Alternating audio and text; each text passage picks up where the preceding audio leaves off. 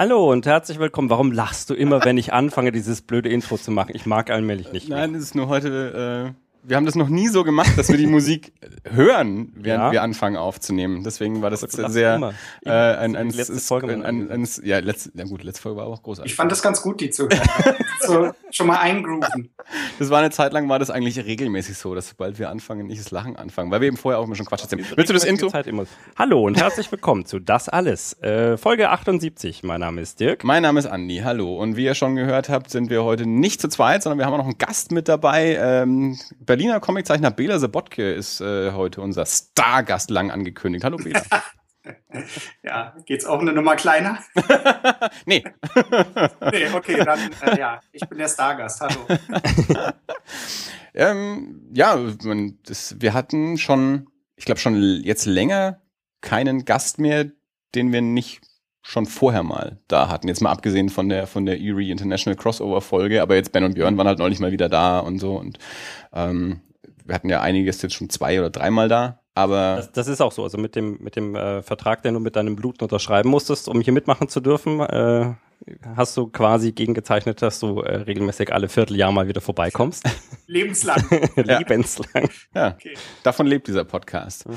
Ja, nein, es ist eigentlich äh, so ein, so ein, so ein ich wollte gerade sagen, unausgesprochen, das stimmt ja gar nicht. Es ist eine ausgesprochene Einladung. Also wir sagen zu jedem Gast immer, sie dürfen jederzeit wiederkommen und sich auch selber einladen. Wir freuen uns immer, wenn Gäste sich selber wieder einladen.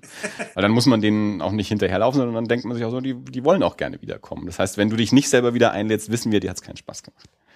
Das ist ja jetzt schon ein bisschen, bisschen äh, miese Nummer dafür, dass wir ihn vor einer halben Stunde kennengelernt haben. Das, das Feedback ist schon mit eingebaut. ja, ich meine, wenn jetzt plötzlich die Verbindung abbricht oder so, dann, äh, dann, dann wissen wir ja, äh, ja. Meine Damen und Herren, das war Bela Sobotke. ja, es war mir ein Vergnügen. Bis nächstes Mal. ähm, nee, wir haben ähm, hauptsächlich über, über Twitter ähm, uns quasi gefunden. Ähm, irgendwie haben wir in den letzten, ich schätze mal so ungefähr zwei Jahren oder so, festgestellt auf Twitter, dass wir ab und zu mal so über die gleichen Themen gesprochen haben oder, oder so mal aufeinander reagiert haben. Ähm, und dann, ich glaube vor allem auch, was war's? Letztes Jahr bei den Fantasy Film, beim Fantasy Filmfest, beim Großen, hattest du diesen Tweet mal geschrieben, dass mal wieder bewiesen ist, Filme unter 90 Minuten sind die besseren Filme. Und das habe ich dann irgendwie mal im Podcast auch wieder zitiert, weil das mir auch so aus der Seele gesprochen hat. Äh, und ja, irgendwie sind wir so jedenfalls in Kontakt gekommen und haben dann auch gerade mal gesagt, ähm, lass uns doch mal gemeinsam aufnehmen. Also ich hatte auch schon ähm, deine Auftritte beim Yay Comics Podcast ähm, gehört ähm, und dann dachte ich mir, ja, kann ja in Podcast sprechen, dann kann er ja vielleicht auch in unserem Podcast sprechen, wenn er dazu Lust hat. Mit dem Spruch, äh, mit dem 90-Minuten-Spruch habe ich mich also qualifiziert. ja, wie gesagt, äh, ähm, Filme unter 90 Minuten sind die besseren Filme. Das gilt für unseren Podcast ja nicht immer. Ähm, der ein oder andere Hörer da draußen sich jetzt wahrscheinlich, ja, das sollten sie mal auf ihre eigene Show auch anwenden. Ähm, unter 90 Minuten bleiben. Heute hat sich wieder ein Arbeitskollege bei mir beschwert wegen der letzten Folge, weil er sagt, wann, wann soll ich mir denn fast vier Stunden Podcast anhören? Das, das schaffe ich doch überhaupt nicht. Aber ja, nee, genau. Und ähm, ja, jetzt äh, hat es ein Weilchen gedauert, äh, aber jetzt hat's geklappt, ähm, dass wir hier alle gemeinsam sind. Und ähm, ja, einfach mal hier eine kleine Plauderrunde aufmachen können. Ähm, wenn wir schon mal so einen Gast da haben, dann wollen wir natürlich auch den Gast intensiv vorstellen. Ähm, mit, mit Leben und Werk quasi von der Wiege bis zur Bahre. also je nachdem, wie lange wir heute aufnehmen, könnte das mit der Bahre ja vielleicht auch noch passieren. Man weiß es ja nie so genau. Ja? In der Sendung, das wäre doch mal. Du bist heute echt nicht so der schmeichelhafte Typ. Ehrlich. ist okay, ich kann das ab. Ähm, ich, ich, ich, ich weiß, wer von uns der Älteste ist. Äh, ich werde es jetzt nicht verraten.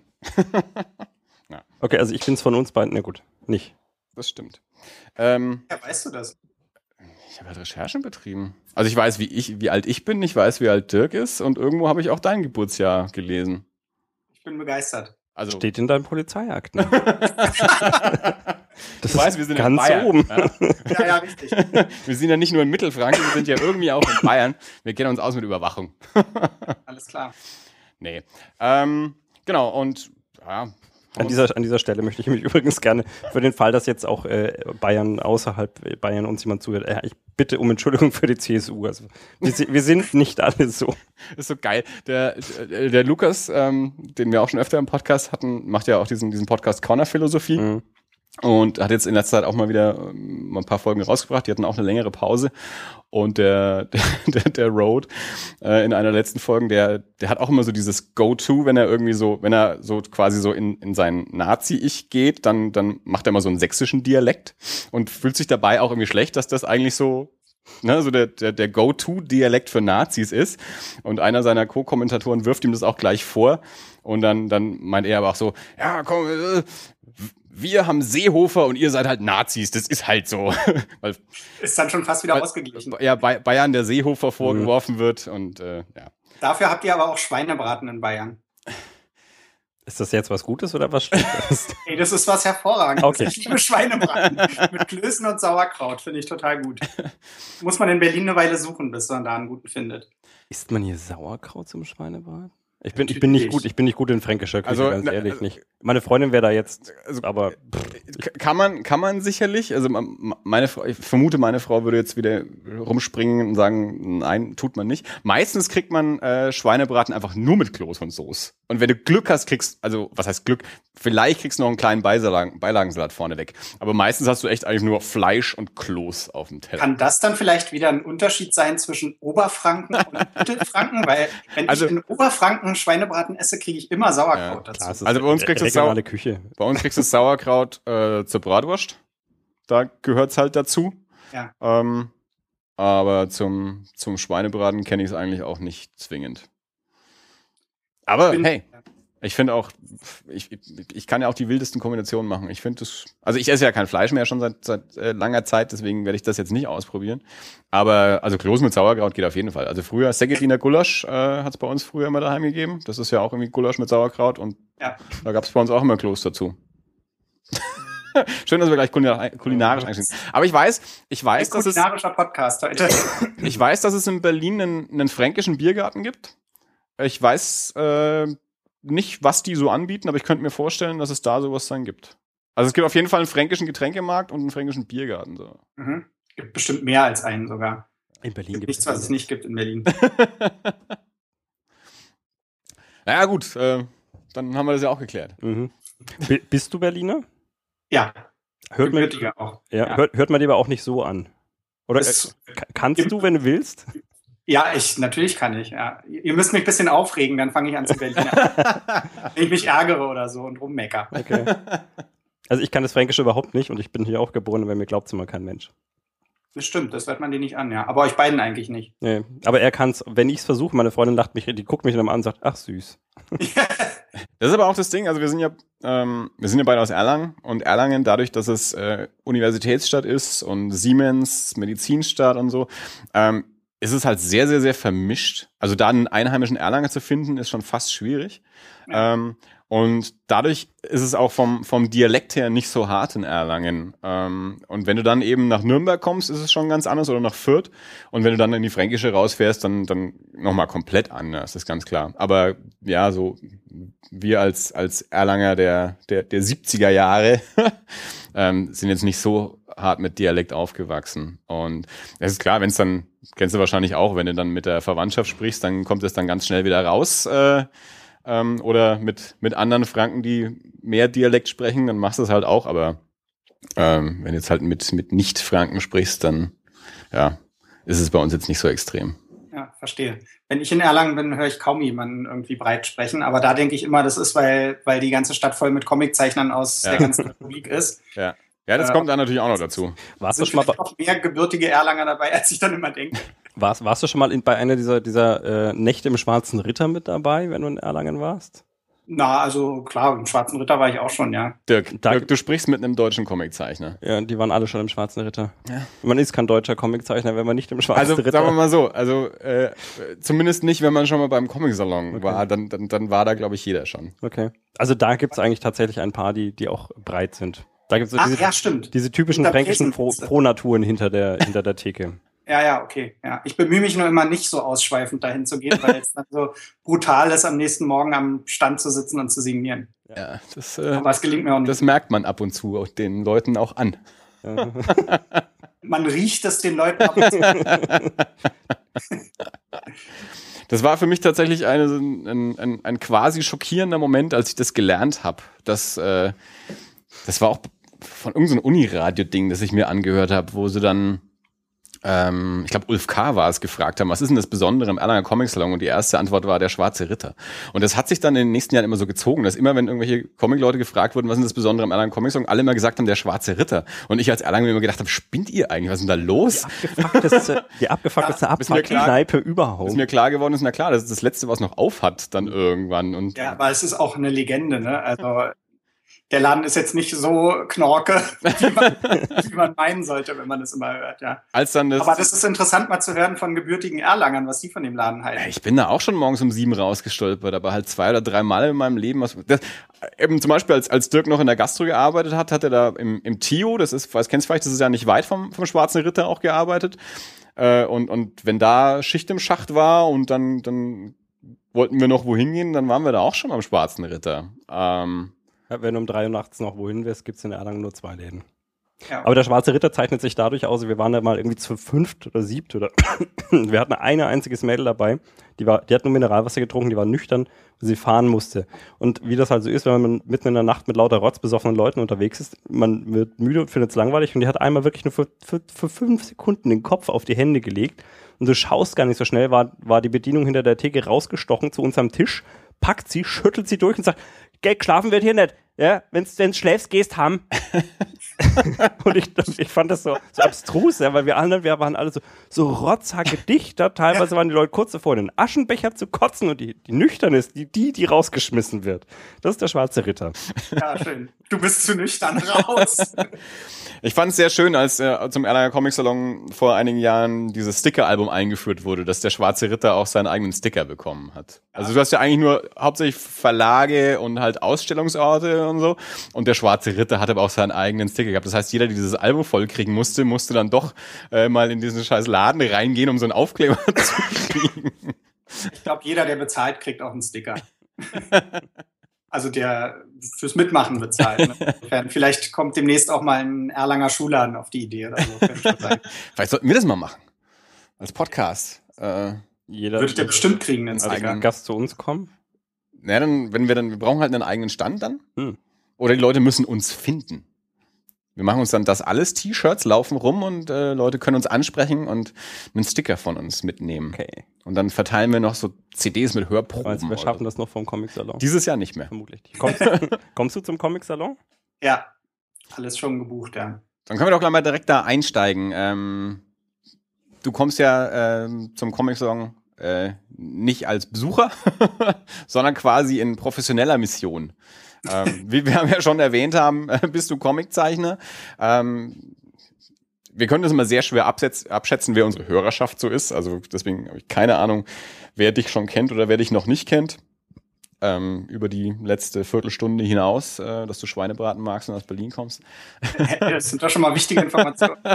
also, wer von euch nach Erlangen zum Comic-Salon kommt, äh, ladet Bela Sobotke auf einen Schweinebraten ein und schon ähm, seid ihr Freunde fürs Leben wahrscheinlich. Oder so eine, so eine, so eine Dose Sauerkraut vorbeibringen vielleicht.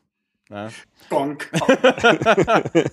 ja, es ist so wie diese es gibt ja das manchmal so bei, bei Konzerten oder sowas, dass du so Konserven oder was mitbringst, die dann irgendwie gestiftet werden an die, an die örtliche Tafel oder irgendwie sowas. Dann kann man ja bei Gringo Comics mal eine Dose Sauerkraut vorbeibringen. Oh Gott, wenn sich das durchsetzt. Ich, ich möchte es, ich möchte so, wenn du irgendwann mit 15 Dosen Sauerkraut dastehst, dann weiß ich, dass wir zumindest 15 Hörer haben, die auf dem Comic-Salon sind.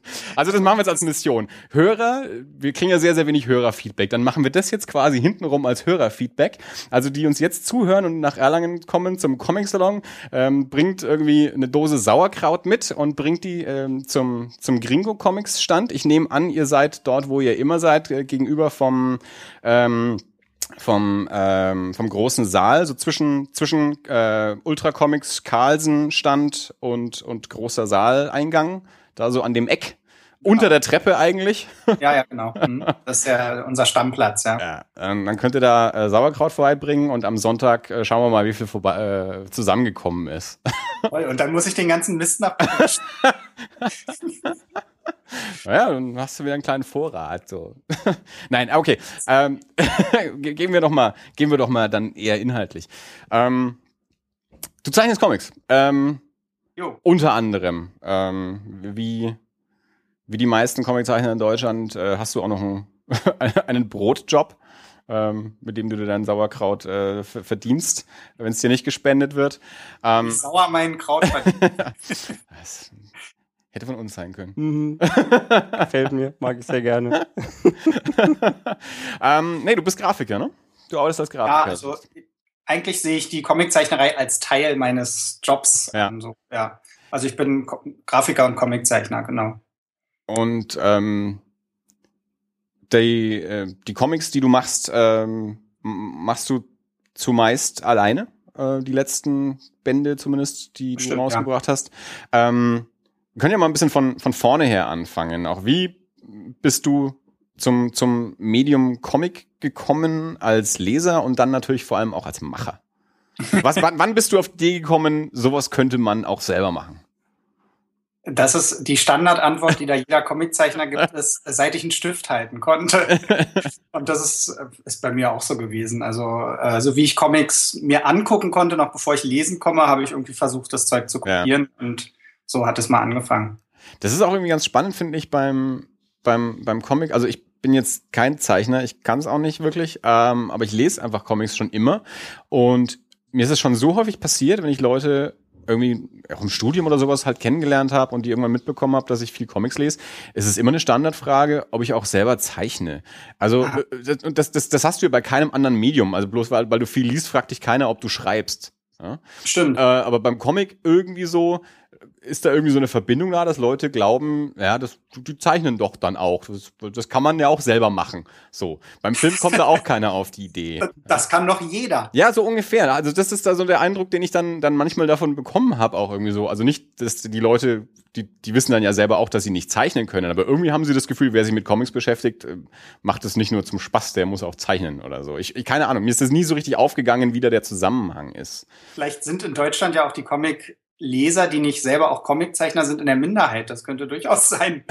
Meinst du, es so gibt mehr, mehr Comic-Schaffende als Comic, rein Comic-Lesende? Wer weiß, oder wir kaufen alle uns nur gegenseitig das Zeug.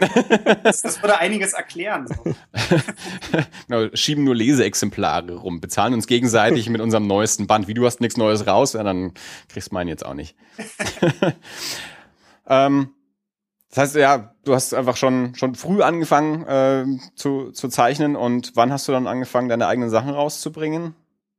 Also ich weiß, dass ich habe, äh, wir haben die, die vier Bände, die du bei Gringo rausgebracht hast, haben wir gelesen. Ich habe Gonzo Gulasch habe ich mir noch nicht besorgt. Ja, das, okay. das steht quasi noch an. Aber ich weiß, dass es vor Knochenjochen auch schon Gonzo Gulasch gab. Ja, das stimmt. Gonzo Gulasch habe ich selber rausgebracht.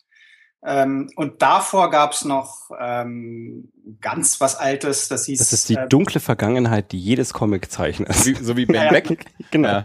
Also die Gonzo-Gulasch-Hefte, die sahen ja schon ganz gut aus. Da war ich halt schon äh, fertiger Grafiker und habe die Dinger auch selber vernünftig hergestellt, drucken lassen und so. Die, die sahen eigentlich sehr gut aus. Aber es gab auch noch davor eins, das war so richtig schön äh, im Copyshop ähm, vervielfältigt, handgetackert und so. Das hieß Black Label Nummer eins. Eine Nummer zwei hat es nie gegeben.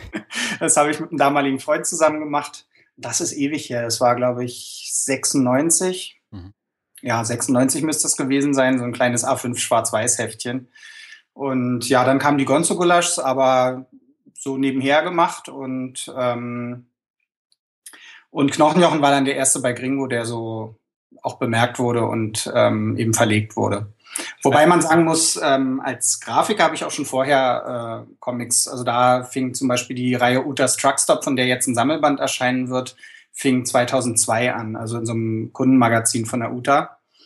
Ähm, aber das bemerkt in der Comic-Szene eigentlich nicht so richtig jemand, wenn du da so ein, so ein Magazin machst, was eine ganz spezielle Zielgruppe hat, eben in dem Fall Fernfahrer und Spediteure und so. Ja, äh, ja Genau, das haben wir bisher noch nicht gesagt. Also neben deinen eigenen Comics machst du auch noch quasi Auftragscomics. Ähm, genau. Also du hast jetzt einfach mal so salopp hingesagt für die UTA. Natürlich weiß kein Mensch, äh, wer die UTA ist, wenn er das eben nicht die in den Tankstellen mit den Schildern. Richtig. In dieser, ich, wenn man es zeigt, dann haben die meisten das Logo nämlich schon mal gesehen, weil es wirklich an jeder Tankstelle ist. Das ist so ein Tankkartenunternehmen.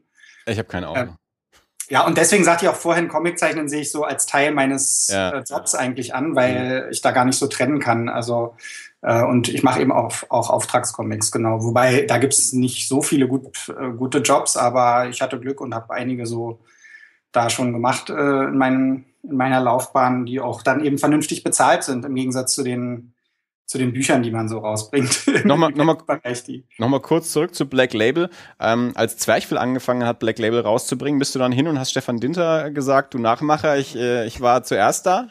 Wollte ich immer mal machen, aber ich habe es dann im Endeffekt vergessen. Ich habe die mit einer Klage überschütten, ja, die mich dann absichert für den Rest meines Lebens. So. ja. nee, das, das, das, zeigt einfach mal wieder, dass äh, verschiedene Leute dieselben Ideen haben können. Ne? Ja, das mal. Vor uns hat es auch schon irgendein Whisky die Idee. Irgendeiner, ja, ja, ja, genau. Den kennt man auch nicht. Der, nee. Den, den gibt es auch nicht in verschiedenen Farben. den will man auch nicht unbedingt trinken. Ähm, ich habe, ich überlege kurz, ich bin mir nicht sicher, ob ich schon mal irgendeinen davon getrunken habe. Den Standard vielleicht, aber ich fand es immer sehr faszinierend. Es gab in Erlangen gab es so einen Spirituosenladen und ähm, und die hatten den grünen und den blauen im Schaufenster, die unglaublich teuer waren. Und das fand ich immer sehr faszinierend, dass es so teure Flaschen Whiskys gibt und dass es äh, Johnny Walker auch in grün und in blau gibt und nicht nur rot und schwarz. Es gibt auch noch ein Gold Label. Okay. Und es gibt auch wirklich teuren Whisky. Ja. Ich war damals klein, ja. Ich habe hm. noch keinen Whisky getrunken. Ich weiß, dass es teuren Whisky gibt. Zeug, das nicht schmeckt, und dann soll man noch so viel Geld dafür ausgeben. Nein, ich bin, ein, ich bin ein großer whisky Das ist auch eine alte Diskussion, die wir öfter mal haben, ob sich das lohnt, für ein Glas Getränk so viel Geld auszugeben oder ob das dann eigentlich nur für den eigenen Kopf ist, äh, dass man dann glaubt, es wäre besonders toll, weil es besonders teuer ist oder ob es auch wirklich so gut ist, dass es so viel Geld wert ist. Die Diskussion führen wir jetzt nicht. Ja, das ist auch ganz einfach. Der Andi ist der Filmsnob und ich bin halt der, der Alkoholsnob. Ja. Jedenfalls merkt man, es, es gibt so eine Subebene, so wie äh, das Thema kommt, schwingt da irgendwas mit aus. Das ist nicht das einzige Thema. Wir können uns auch noch Game of Thrones und HBO ansprechen und solche Sachen. Also, wie gesagt, wir diskutieren manchmal länger. Sind häufig die gleichen gleichen Themen. Wenn wir in Urlaub fahren, dann nehmen wir auch alte Podcast-Folgen, benennen die um und hoffen, dass es keiner merkt. Das ist eigentlich ganz schlau. Versuch doch nochmal Black Label rauszubringen. Ja, na, das ist jetzt sowas, was ich mit dem mit Utas Truckstop mache. Ne? Der, äh, der Auftragscomic ist letztes Jahr ausgelaufen, leider nach 14 Jahren. Und jetzt verwurste ich das zum zweiten Mal und wir bringen bei Gringo den Sammelband mit sämtlichen Episoden, die da erschienen sind. Das finde ich irgendwas ganz spannend, auch ähm, wieder, wie, wie da die rechte Lage damit ist. Also kann, ich, du muss es ja irgendwie einen Vertrag geben mit äh, der, der Zeitschrift, dem Verlag, wer auch immer das rausgebracht hat, mit der UTA. Ähm, wie, wie ist es da geregelt, dass du jetzt dann ähm, den, den Sammelband rausbringen kannst? Verdammt, ich habe nicht gefragt, jetzt muss ich das alles verschrotten. Ja, hoffentlich hört uns keiner von der UTA. Also es ist nicht, ähm, äh, es ist nicht live, wir können das auch rausschneiden. Nein, das, das läuft ganz locker. Ich habe halt gefragt, ob ich es machen kann und die haben gesagt, mach und dann ja. habe ich es gemacht. Okay, denen war es einfach egal. Nee, weil genau. wir, wir, dadurch, dass wir ja selbst keine Comic-Schaffenden sind, ähm, aber natürlich wissen wir auch so ein bisschen was über, über Copyright und gerade so Auftragsarbeiten ähm, oder wenn man mal in den amerikanischen ähm, Auftragscomic schaut, den Mainstream-Comic, dass da die, die Rechte halt jetzt nicht zwingend beim Schöpfer liegen, sondern halt beim Verlag oder ja. wer, wer auch immer dann. Ähm, und darum hat mich das jetzt mal eben interessiert, also wie das in dem Fall dann eben ist. Also mein offensichtlich, du bringst es raus, also irgendwie kannst ja. du es rausbringen. Ähm, Finde ich aber eben ganz spannend. Ähm, ja, also in meinem Fall muss ich sagen, außer aus dem Arbeitsalltag, in den seltensten Fällen gibt es einen tatsächlichen Vertrag. Ähm, aber ich stecke das natürlich alles relativ deutlich im Angebot ab. Und mhm. wenn die das Angebot akzeptieren, dann hat man da was Schriftliches. Und da steht dann auch immer mal was zu den Nutzungsrechten drin, wobei ich sagen muss, Utas Truckstop war so am Anfang meiner Berufslaufbahn, dass es, dass es da nur mündliche Absprachen gab. Ja. Ähm, aber im Zweifel ist es auch gar nicht, muss es nicht schlecht für mich sein, es kann auch schlecht für die sein, weil sie eben auch nichts Schriftliches haben, dass sie jetzt das alleinige Nutzungsrecht haben oder sowas. Ne? Ja. Ähm, aber wobei, also in dem Fall ist es hier, ist es gar kein Problem, weil ich einen super Draht mit denen hatte und ähm, wir sehr, sehr gut zusammengearbeitet haben über so eine lange Zeit und da fragt man dann einfach und die sagen, mach und ist gut. Okay. Du hast ja auch dieses Piccolo rausgebracht von, von Ingo. Richtig, ja. Das ist auch noch so ein, auch ein Auftragscomic äh, für eine andere Firma. Schäfer AG, so ein Frontplatten- und Gehäusehersteller und da war die Zielgruppe dann Ingenieure. Und das erschien auf deren Website, ja. Da, darf ich da nochmal kurz nachhaken, weil auch bei, bei, bei, bei äh, Truckstop finde ich das schon, schon interessant. Ähm, wenn du so einen Auftrag bekommst, hast du irgendeinen, ähm, Hast du irgendeine Verbindung zu, zu, der, zu der Gruppe? Aber also jetzt gerade Trucker sind, glaube ich, ja schon, das ist ja schon eine eigene Subkultur fast. Also das ähm, und wenn, wenn du jetzt einen Comic zeichnest, es geht ja darum, dass, das, dass man, denke ich, auch Sachen macht, in denen die sich wiederfinden, mit Themen, die, die, die den, äh, so, so den Alltag widerspiegeln. Hast du da irgendeine Verbindung zu oder kriegst du, kriegst du Input von, von, von Uta in dem Fall? Oder wenn du was für Ingenieure machst, weil ich meine, die müssen das ja auch witzig finden. Also ich kenne das ja, jetzt aus meinem Bereich, ich bin, bin Informatiker und äh, es gibt halt so ein paar Dinge, die, die finde ich echt lustig, aber da weiß ich auch, okay, das ist halt, das ist halt ein Physiker oder das ist ein, das ist ein Nerd, der das macht. Und deswegen finde ich das lustig. Also bei Utas Truckstop war es so, dass wir ähm, eben gemeinsam die, die Grundidee dieser Figuren und des Truckstops und so entwickelt haben. Und dann mhm. war es eigentlich gewünscht, dass die Gags auch allgemein verständlich sind und eben nur das, die äußere Klammer sozusagen das Trucker-Milieu ist. Okay. Also du hättest, ich würde mal sagen, 80 Prozent der Gags auch in irgendeiner Kneipe stattfinden lassen können mit eventuell anderen Jobs oder so. Es mhm. sollte sowas Menschliches irgendwie sein. Okay. Und ähm, gut, dann kommt eben immer mal sowas mit Fernfahren dazu und so, aber das ist jetzt nicht so ähm, speziell drin in der Materie, dass es mir schwer fiel, da was was auszudenken. Und bei der Ingenieursgeschichte, da war es vor allem am Anfang so, dass die auch ein bisschen mehr Input gebracht haben, um damit man so den Ton trifft. Und das scheint uns ganz gut gelungen zu sein. Da hat mich auch mal irgendeine andere Ingenieursbude angerufen, ob die den auch verwenden könnten, den Comic und so, weil sie nach Ingenieurscomics online gesucht haben und irgendwie bei Ingo gelandet sind. Okay. Das scheint so ganz gut geklappt zu haben. Ähm, Hat ja, das dann geklappt? Also, konnten die das verwenden?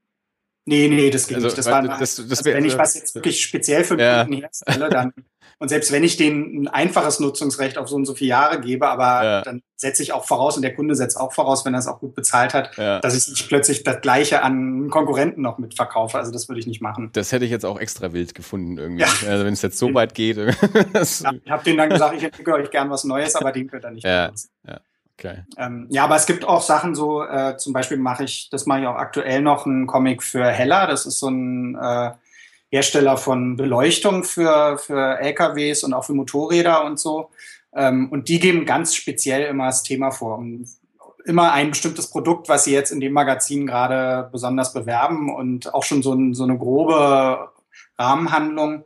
Ähm, und da muss ich dann halt genau das treffen, was die sich vorstellen. Ähm, aber das ist auch, das ist auch wunderbar. Also gerade wenn es so speziell ist, äh, freue ich mich, wenn die da auch halt mehr Input bringen.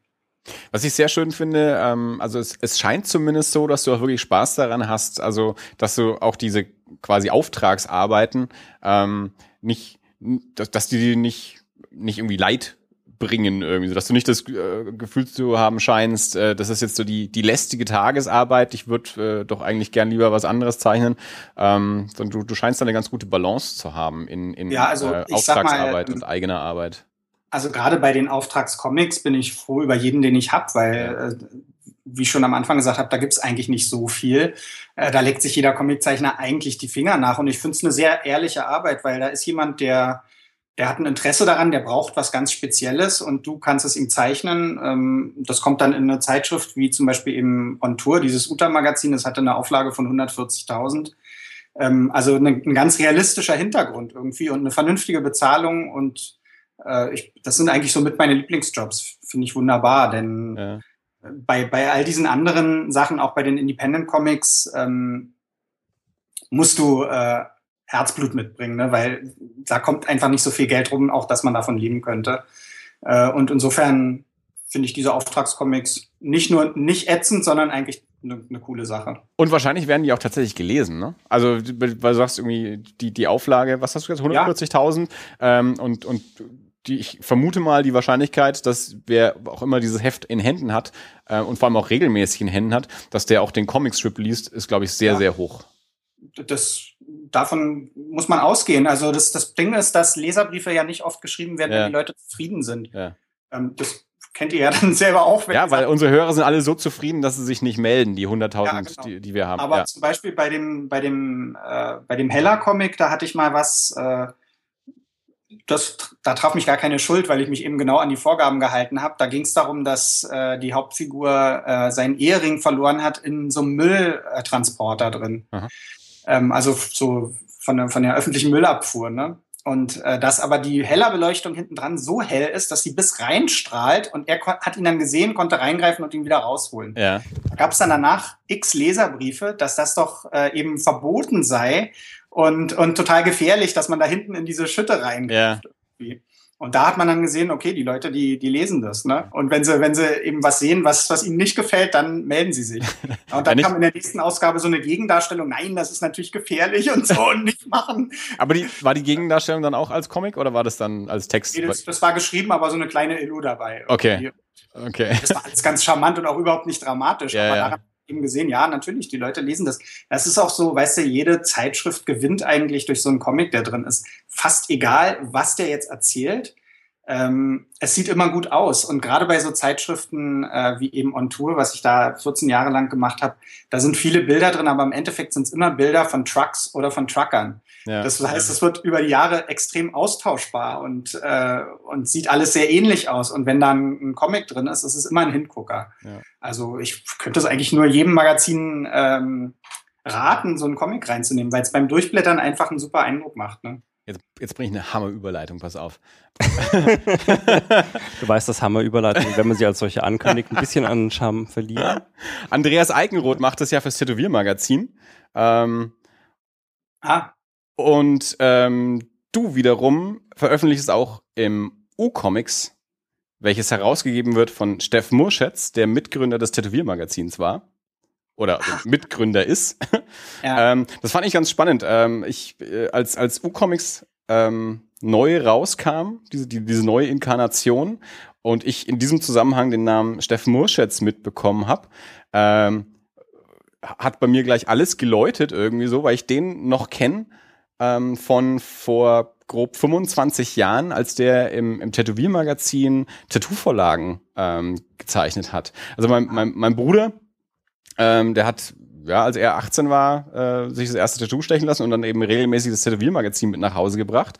Und da waren jeden Monat halt immer so Flashs drin und da ähm, waren die besten waren immer die von Steff.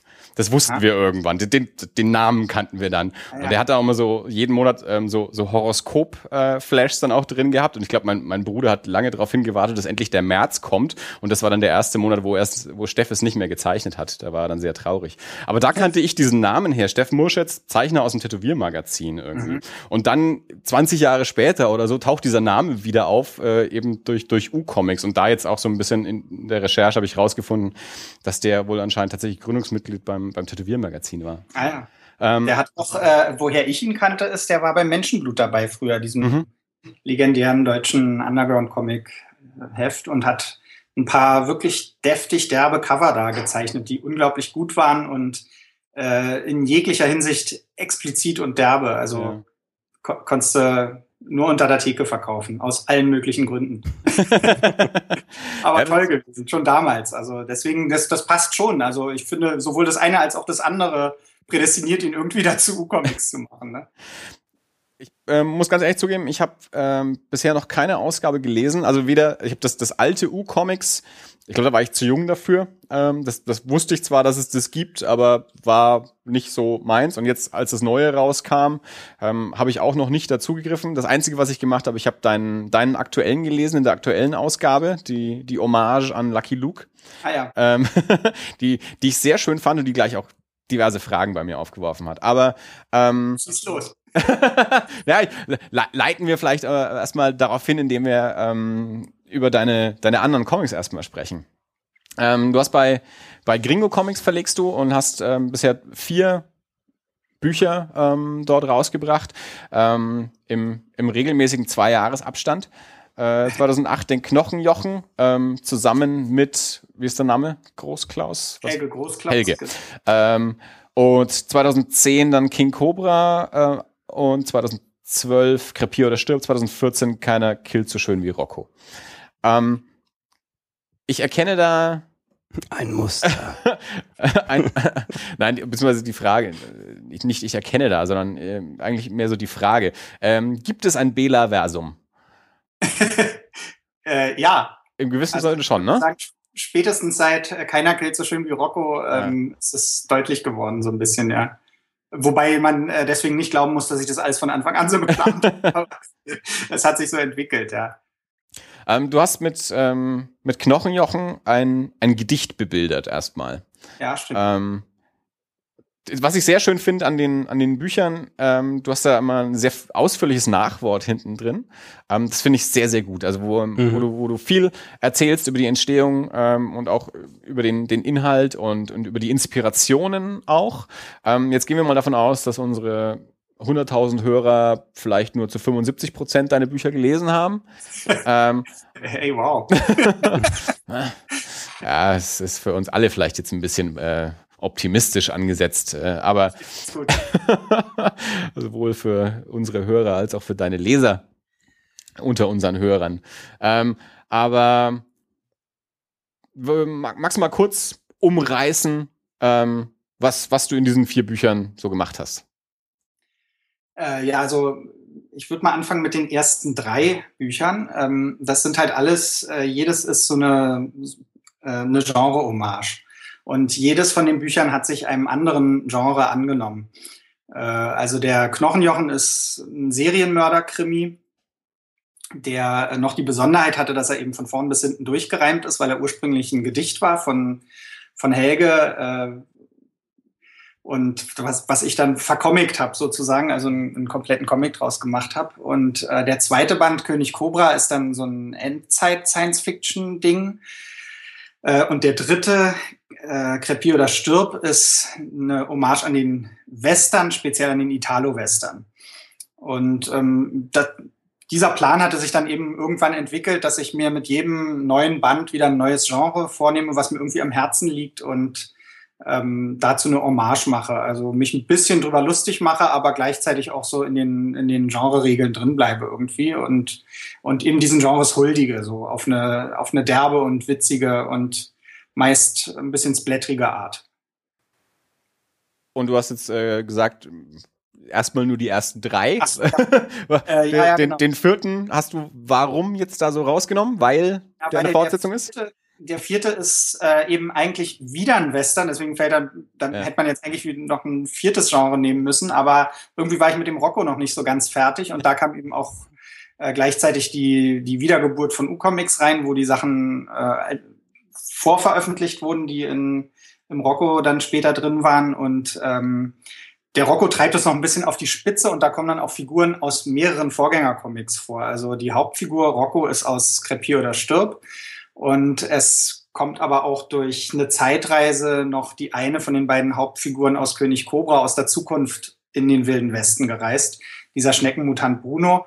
Und deswegen ist äh, Keiner killt so schön wie Rocco eben eigentlich ein Crossover der Vorgängerbücher und ähm, ja, und geht, fällt so ein bisschen raus, was auch an der äußeren Form auch schon zu merken ist, weil es eben ein Hardcover ist und die davor waren ein Softcover und auch noch äh, Farbe drin hat, also so Spotfarben, die so die Schwarz-Weiß-Zeichnung so ein bisschen akzentuieren. Es ist ja nicht nur so, dass der, ähm, dass der Mutant äh, aus, aus König Cobra in den Wilden Westen kommt, sondern es sind ja auch Episoden dabei, die tatsächlich in der Welt von König Cobra spielen, also wo auch sein, sein Partner in der Apokalypse, Willy Pachulke, äh, ja auch ähm, zu sehen ist. Also genau, es stimmt. spielt ja quasi da sogar auf zwei Zeitenebenen dann. Ja, ja, genau. Eine, also eigentlich spielt eine Episode in der Zukunft mit eben Willy Pachulke und, äh, und Bruno dem Schneckenmutanten. Und dann am Ende dieser Episode kommt dieser, dieser Blitz und der wird in die Vergangenheit katapultiert in Wilden Westen. Und Willy Pachulke sieht man dann aber noch mal ganz zum Schluss, wie er relativ unglücklich ist, weil eben sein, sein letzter Kumpel da in der Apokalypse weg ist. Äh, Dirk, darf ich dich mal ins Gespräch einbeziehen? Oh, äh, gerne. Weil wir jetzt, wenn wir mal die. Ähm Sonst fragst du nie. Doch, ich mache das eigentlich immer, aber dann fühlst du dich immer so überrascht, dass du, oh Gott, das jetzt muss ich auch was sagen. Große bunte an die Show. Nein, Entschuldigung. Geh gleich. Äh, ich habe nicht, ich habe nicht gegessen, ja, der du, Wein du hast, wirkt, du hast, äh, der Wein spricht aus mir. Du hast ja Knochenjochen ähm, auch gelesen und Richtig. du hast, wir haben kurz bevor wir ähm, Bela hier angerufen haben für diese Aufnahme, haben wir auch schon kurz drüber gesprochen. Mhm. Und ähm, ja, jetzt jetzt äh, ist Bela mit im Gespräch und du du hattest ein paar Gedanken oder hattest was zu sagen zu Knochenjochen? Ähm? Also was, was äh, natürlich an Knochenjochen, äh, glaube ich, am meisten auffällt, das ist der erste Comic, den ich gelesen habe, der komplett in Reimform ist. Mhm. Und erst in den Anmerkungen, wofür ich mich auch nochmal herzlich bedanken möchte, weil die finde ich, äh, ich finde, also finde ich super interessant, danach noch ein bisschen was auch äh, dazu zu erfahren, was dich dazu bewegt hat, den Comic so zu machen, wie er ist und ähm, also ein bisschen Einblick in, in, in den Kopf des Zeichners quasi zu kriegen. Ähm, es ist und auch da habe ich erst erfahren, dass es ein, in Wirklichkeit äh, eigentlich ein vercommictes Gedicht und kein Comic in Gedichtform ist. Ja. Äh, ich habe äh, in diesem Podcast schon mehrfach erwähnt, ich, ich habe ein bisschen ein Problem mit dem Comic lesen und ich glaube, es liegt daran, dass ich zu schnell lese und dass mich dass mich die Bilder immer wieder ausbremsen und dass mich das auf so einer auf so einer unterschwelligen Ebene immer ein bisschen ein bisschen kirre macht, dass ich das Buch nicht so schnell lesen kann, wie ich es lesen möchte. Und durch die Reimform und äh, hat das tatsächlich dazu geführt, dass ich ein bisschen runtergebremst wurde und dass ich das Buch relativ entspannt lesen konnte. Das hat mir wirklich Spaß gemacht. Und auch nochmal, also ein Gruß, ich weiß nicht, ob Helge unseren Podcast hört oder ob du noch Kontakt zu ihm hast. ja, der ist, äh, der ist mein Nachbar. Insofern äh, notgedrungen habe ich immer noch Kontakt. Du kannst ihm einen schönen Gruß sagen. Ich hab, ich bin, ich bin ein bisschen, äh, ich bin ein bisschen Fetischist, was sowas angeht. Ich habe dieses Buch komplett gelesen und ich bin begeistert. Ich glaube, es gibt nur eine einzige Stelle, an der so ein Reim ein bisschen übers Knie gebrochen wurde, dass er so, dass es so noch gepasst hat und an anderen, allen anderen Stellen sehr, sehr sauber gereimt und also das kam, kam meiner, ähm, meiner, meiner OCD sehr, sehr entgegen. Also es hat, also hat wirklich Spaß gemacht, weil ich auch manche, manche Sätze habe ich dann zweimal gelesen, weil ich mir dachte, kommt das mit den Silben jetzt hin hier an der Stelle? Und dann habe ich es nochmal gelesen und mit der richtigen Betonung im Kopfe und es kam hin und ich fand es super. Hast du gerade gesagt im Kopfe? Ja, im Kopfe. Äh, ja. Da, das, ja, da, da kommt jetzt wieder der Shakespeare-Fan in ihm durch, wenn es sich reimt. Ich kann total nachvollziehen, weil, weil es ist wirklich schrecklich genau seit Knochenjochen, seit ich mich eben so viel mit Reimen beschäftigt habe, kann ich auch keinen Reim mehr sehen, ohne Silben zu zählen und ja. Hebungen und Senkungen durchzugehen. Genau, ja, ja, aber genau das, das, das war es vorhin. Ja. Und dann an einer Stelle hat irgendwas gefehlt und dann habe ich gemerkt, ach nee, die, die erste Silbe steht noch in einem anderen Panel, eine Zeile weiter oben.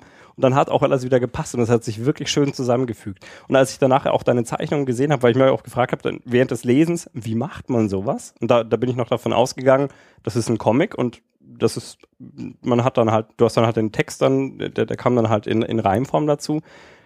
Ich bin mir nicht sicher, ob das so nicht sogar noch komplizierter ist. Also das so auf die, auf die Dinge, auf die Verse äh, zu, zu zeichnen. Als ich dann nachher gesehen habe, wie du das gemacht hast, als ich deine Storyboards gesehen habe mit äh, Strophe 40, Vers 1 bis 7, aber nur die zweite Hälfte, weil die erste Hälfte steht dann noch hier von und alter Schwede, also ich man bekommt so eine ungefähre Vorstellung davon, was es heißt, einen Comic zu zeichnen. Und vielleicht sollte man sowas mal allen Leuten unter die Nase halten, die sagen, hey Andi, du liest doch Comics, machst du selber auch welche? ja, die ganze Überlegung, die in so einem Comic steckt, machen sich die Leute wirklich nicht so bewusst. Ne? Ja. Auch äh, egal, ob es nur gereimt ist oder nicht. Also die, die Geschichte, die dann ähm, die meisten Leute machen es so wie ich und zeichnen dann eben erstmal ein Storyboard. Also jede, ja. oder eben diese Thumbnails, wie man es auch immer nennen will, jede Seite in Miniaturform. Gerade auch, wenn man zum Beispiel eine bestimmte Vorgabe hat, wie, was für einen Umfang das haben soll, um zu gucken, dass es auch auf den Seiten hinhaut. Und wo machst du große Bilder, wo machst du kleine Bilder? Das hat ja alles eine, eine Auswirkung aufs Lesen. Also wenn du zum Beispiel sagst, ähm, Dirk, dass du ausgebremst wirst beim Lesen, dann ist es teilweise ja ein gewollter Effekt, also dass man mit Bildern ähm, entweder groß oder klein oder so das Lesen verlangsamt oder ver oder beschleunigt und so weiter. Ne? Alles Gedanken, die sich der mhm. Comicmacher im Vorfeld schon macht, ja, die, die, die keiner sieht. Und dann hast du noch nicht mal irgendwie einen Strich, äh, einen fertigen Strich wirklich gezeichnet. Ne? Und dann eben die, die Bleistiftzeichnung und dann darüber die Tuschezeichnung mhm. und dann möglichst noch koloriert oder so und Lettering und es ist ein unglaublich aufwendiger und manchmal auch aufreibender Prozess. Also manchmal bin ich auch wirklich froh, dass ich nicht nur sowas mache, sondern auch Grafikjobs, weil Grafikdesign im Vergleich damit äh, doch äh, relativ leicht verdientes Geld ist. Ja. Ich bin mir nicht und, ganz sicher, es gibt, also entschuldige. Nee, ich, ich wollte nur noch sagen auf deine Frage, also bei, beim Knochenjochen, das war ein, eigentlich ein totaler Glücksfall. Hm. Dieses Gedicht gab es schon ein paar Jahre und, äh, und es hat insofern hervorragend gepasst, weil es eben vom Inhalt mir total entsprach mhm. und ich mich da wiedergefunden habe, also und sofort bestimmte Bilder im Kopf hatte. Äh, und dann kam dazu, dass äh, Helge eben auch nicht alles bis ins kleinste Detail aus formuliert hat, sondern noch genug Spielraum gelassen hat, dass du auch dem Bilder hinzufügen kannst, die nicht nur das wiederholen, was schon geschrieben ist, ja. sondern die, die dann wirklich sich gegenseitig ergänzen. Also ich habe seitdem viele Gedichte gelesen und auch immer mal drauf abgeklopft, ob man daraus einen Comic machen könnte. Und wenn am Ende aber nur übrig bleibt, dass man genau das abbildet, was beschrieben ist, dann ist es eben kein guter Comic, sondern dann kannst du höchstens noch eine illustrierte Novelle draus machen mhm. oder sowas. Und hier war eben genug beschrieben, dass es derbe und lustig ist, aber auch genug ausgelassen, um, um mir noch Spielraum zu lassen, was ich dazu zeichnen konnte. Und äh, ja, dann, dann kam da eins zum anderen und ich glaube, dass es auch schwer wiederholbar ist. Also wie gesagt, ich habe nichts gefunden, was was so gepasst hätte und es ist halt so eine einmalige Geschichte irgendwie gewesen, die die wirklich gut gepasst hat und auch super ankam. Also es ist auch bis heute einer bei Gringo einer der Bestseller, die sich mit am besten verkauft haben und auch mittlerweile äh, komplett ausverkauft ist. Also nach der vierten Auflage wurde es auch nicht nochmal nachgedruckt. Okay. Insofern, ihr habt, glaube ich, das, äh, das viertletzte bekommen oder so. Also vielleicht muss man dazu sagen, auch wenn wir hier die ganze Zeit von einem Gedicht lesen, das äh, vercomict wurde, ich mag übrigens das Verb, ähm, dass äh, das ist ein Gedicht von, von epischer Länge schon. Also es ist hier kein, kein, das lerne ich mal schnell noch bis morgen auswendig für, für, äh, für Nikolaus, sondern das ist eher so eine, ich, ich musste mal als Strafarbeit die Bürgschaft auswendig lernen. Ungefähr so stelle ich mir das vor. Also allein, dass du irgendwo in deinen, in deinen, äh, in deinem Storyboard Strophe 40, Vers 7. Also wir reden hier von Dimensionen. Das, das, das Ding füllt halt mal ein Buch. Ja, und wobei man, man sagen muss, wenn du es hintereinander wegschreibst, sind es auch nur irgendwie sechs A4-Blätter oder so, ne? Also nur in Anführungsstrichen. Okay, aber also wie viele Gedichte finden wir, die sechs A4-Blätter lang sind, ja? Ja, also aber nur einspaltig. Ja. Aber also man, man kriegt, irgendwo steht, glaube ich, in den Anmerkungen, dass du geschrieben, oder hat Helge gesagt, ich war mehrere Jahre lang äh, auf der Hasenweide joggen und habe mir das äh, so gedacht. Ja, so das kam so und äh, tatsächlich macht so ein bisschen den Eindruck. Also ich kann mir kann mir wirklich vorstellen, wie es dort aussieht. So, also, Hasenheide, ja. Hasenheide. Ähm, Hasenheide, ja. Legendärer Berliner Park hier. äh, immer unter polizeilicher Beobachtung. Klingt so, ja. Ja, weil der da auch jahrelang joggt. Ja. Was macht der sonst so im Leben, äh, Helge Großklaus? Der Helge, der hat eben wirklich viel und toll gedichtet und hatte nach dem Knochenjochen einen, äh, hat er den Faden verloren und äh, irgendwie so die Muse hat ihn nicht mehr geküsst. Ähm, und der war sehr lange. Hasenheide. war lange äh, äh, glücklos im Job und jetzt ist er Lokfahrer. Ja. Lokführer. Wie sagt man? Lokführer. Ne? Lokführer. Ja. Also hat umgelernt und macht was ganz anderes. Bei der Bahn oder bei der, bei der S-Bahn? Ich glaube, die Berliner S-Bahn ist ja auch nicht so das beliebteste Feld. nee, also schon Fern, äh, Fernzüge, so äh, okay. Güterverkehr und so eine Geschichten. Was ich, was ich super cool finde und äh, ich glaube, er, also er hat gerade kürzlich wieder ein, ein, ewig langes Gedicht geschrieben, so eine Max und Moritz Neudichtung und hat mich auch gefragt, ob ich es machen wollen würde, aber das wäre genauso ein Fall gewesen. Da hätte man nur Illustrationen dazusetzen können und keinen Comic draus machen. Deswegen hat es mich nicht so gereizt. Und ähm, ja, man muss da auch seine Projekte, gerade was sowas angeht, wo man jetzt nicht reich mit wird, sehr sorgfältig mhm. auswählen, mhm. weil du dich eben immer mindestens auf zwei Jahre an sowas bindest. Und äh, ja, da bin ich inzwischen sehr vorsichtig geworden und mache nicht mehr irgendwie blauäugig irgendwas so. Und eben bin auch zu realistisch, um, um da jetzt noch mir zu viel aufzuhalten, sondern da versuche ich genau Haus zu halten mit. Weil du ja, aber ihm geht's gut und so und der freut sich. Ich werde ihm das berichten, dass es dir gut gefallen hat. Ger so. Gerne, das, sehr. Das Lob über die Reime. Das, also, das wirklich, also die Präzision hat mir sehr, sehr gut gefallen. Weil du gerade Max äh, und Moritz gesagt hast, ähm, mir, mir ist aufgefallen, oder ich glaube zumindest, dass mir aufgefallen ist äh, beim, beim Lesen deiner Bücher, ähm, dass ja nicht nur die die, das komplette Setting, die Geschichten ähm, so Genre-Hommagen sind, sondern dass da durchaus visuelle Hommagen äh, drin sind an verschiedene andere Werke. Also speziell im, im, im Knochenjochen ähm, ist eine Seite äh, aus dem Texas Chainsaw Massacre. Ach, sehr gut, ja. Äh, also das ist relativ offensichtlich. Aber weil du Max und Moritz gesagt hast, war im, im König Cobra eine Seite, wo ich den Eindruck hatte, dass es, es könnte eine Max und Moritz Seite sein, ähm, wenn äh, Bruno und Willi ähm, in das Haus einsteigen und man so das, das Haus im, im Anschnitt die verschiedenen Zimmer sieht. Ja, nicht schlecht. Habe ich ehrlich gesagt beim Zeichnen nicht dran gedacht, okay. aber vielleicht ist das im Unterbewusstsein so abgelaufen. Du hast recht, das ist gar nicht so, äh, ja, also nicht bewusst. Ja, das waren eben ein paar so Sachen, wo ich mich, die ich mir so notiert habe, wo ich mich dann eben gefragt habe. Und das war vielleicht auch so ein bisschen das wackeligste. Also das Texas Chainsaw Massacre Ding, das, das war einfach sehr offensichtlich. Also, also die, die, die Pose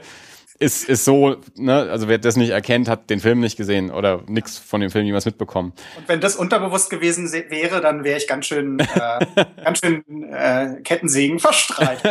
auch, aber so dann doch nicht. Äh, Toby Hoopers geistiger Zwilling. ja, bei der ah. Geburt getrennt. nee, aber dann eben gerade auch in, in, in König Cobra, also ähm, ich meine, den Bruce Lee Overall gesehen zu haben oder es sieht zumindest sehr nah danach aus.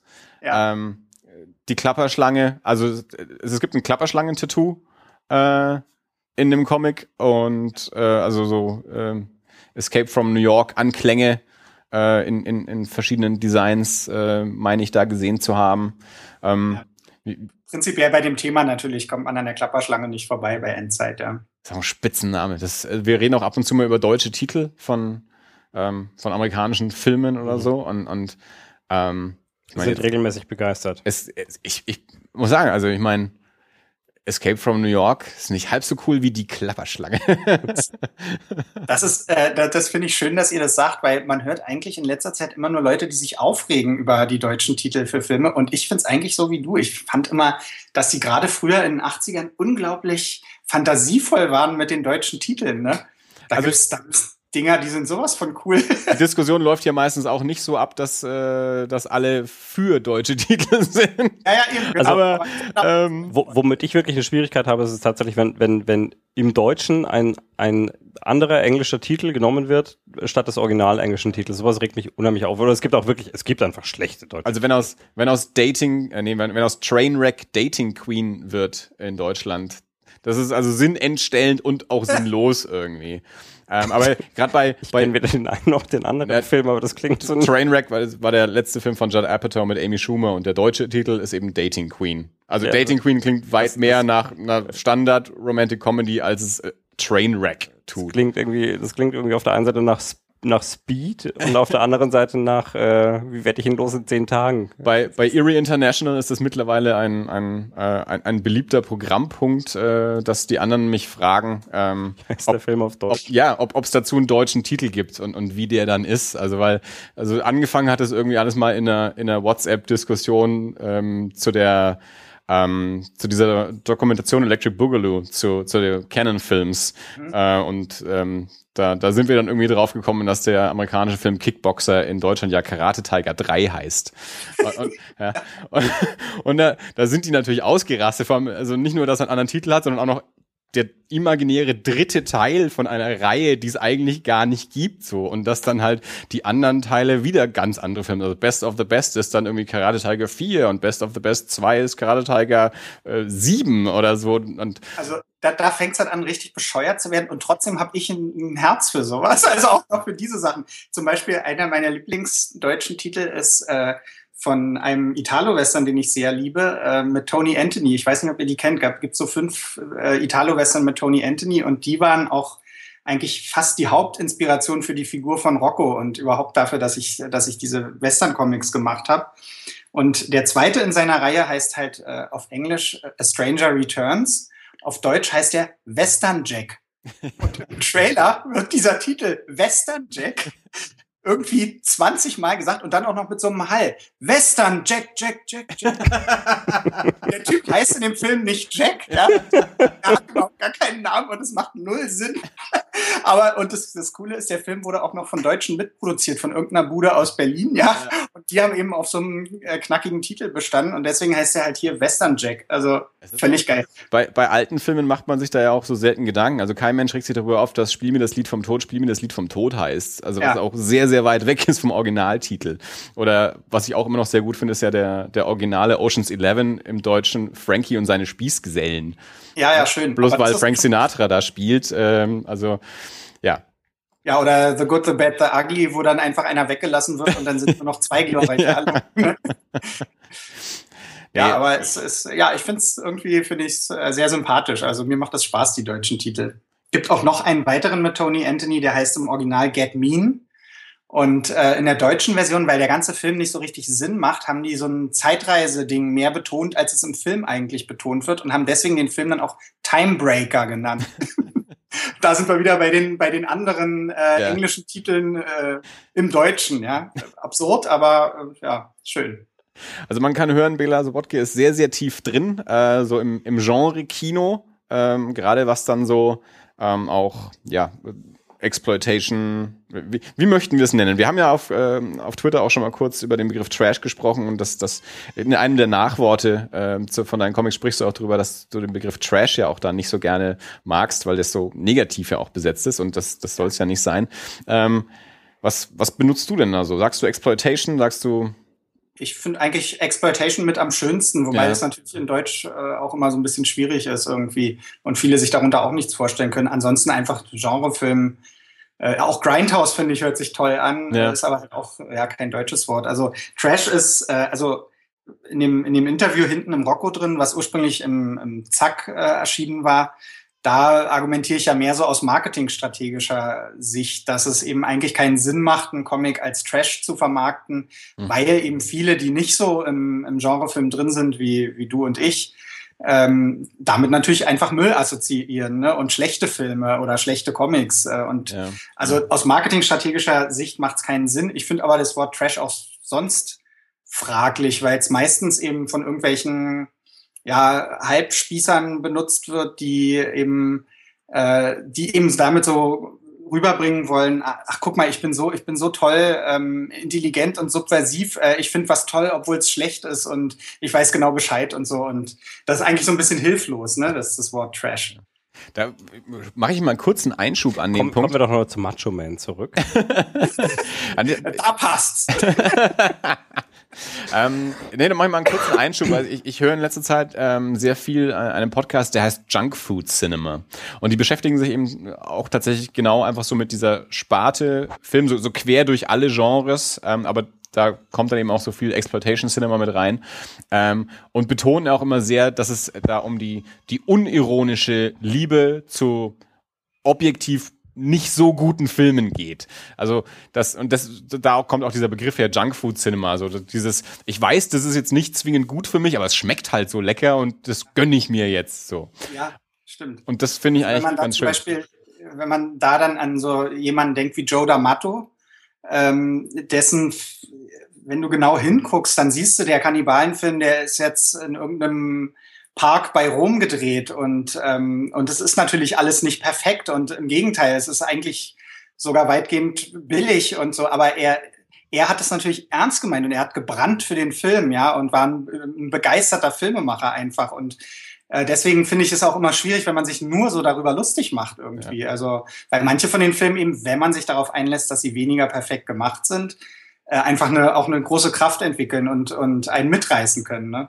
Denkst du dir manchmal dann, wenn du deine Comics machst, äh, Mensch, zum Glück mache ich Comics und bin nicht darauf angewiesen, äh, meinen Kannibalenfilm in Rom zu drehen, sondern ich kann äh, auf Papier, Schrägstrich, äh, digitaler Untergrund ja. alles machen, was ich will und kann mir meine, meine Kulissen selber herzeichnen. Das, das ist sowieso ja ein Riesenvorteil, ne?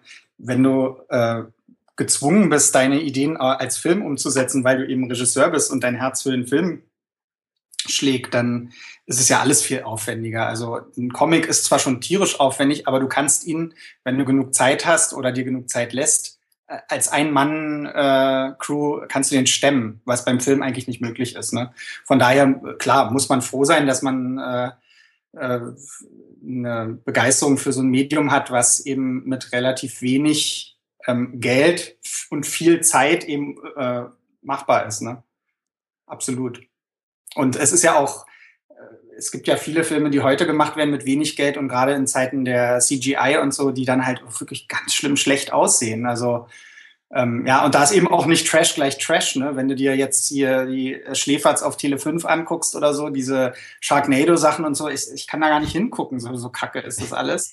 Äh, und wenn dann aber dazwischen was wie ähm, hier Knochenbrecher im Wilden Westen oder so kommt, was eben wirklich charmant ist und so ein alter so ein altes Ding aus den 70ern, was wirklich lustig ist, dann, ja. dann passt es eigentlich nicht zusammen. Also das eine ist halt wirklich Schrott und das andere ist äh, charmante, günstig produzierte Filmware. Ne? Aber das ist, glaube ich, auch der große Unterschied, dass eben ähm, bei sowas wie Sharknado, zumindest spätestens ab dem zweiten Teil, ist das halt auch kalkuliert. Ähm, und gerade so die, die alten Filme ist ja nicht so wie, wir wollen einen schlechten Film machen, sondern wir machen den besten Film, den wir machen können. Ja. Äh, und gegen eine teure Produktion sieht es halt ein bisschen schlechter in Verhandlungsstrichen aus. Ähm, aber man merkt dem Ding halt an, dass es mit Liebe gemacht ist und nicht mit Kalkulation und einfach so äh, eben dann sich quasi als cooler Trash irgendwie verkaufen will. ja, genau. Ja, gewollter Trash ist ja dann eh auch nochmal eine, eine schwierige Geschichte, ne? Ja. Ja, unironische Liebe, sage ich da. Äh, Junk ja. Cinema, also ein Podcast, den ich sehr, sehr empfehlen kann.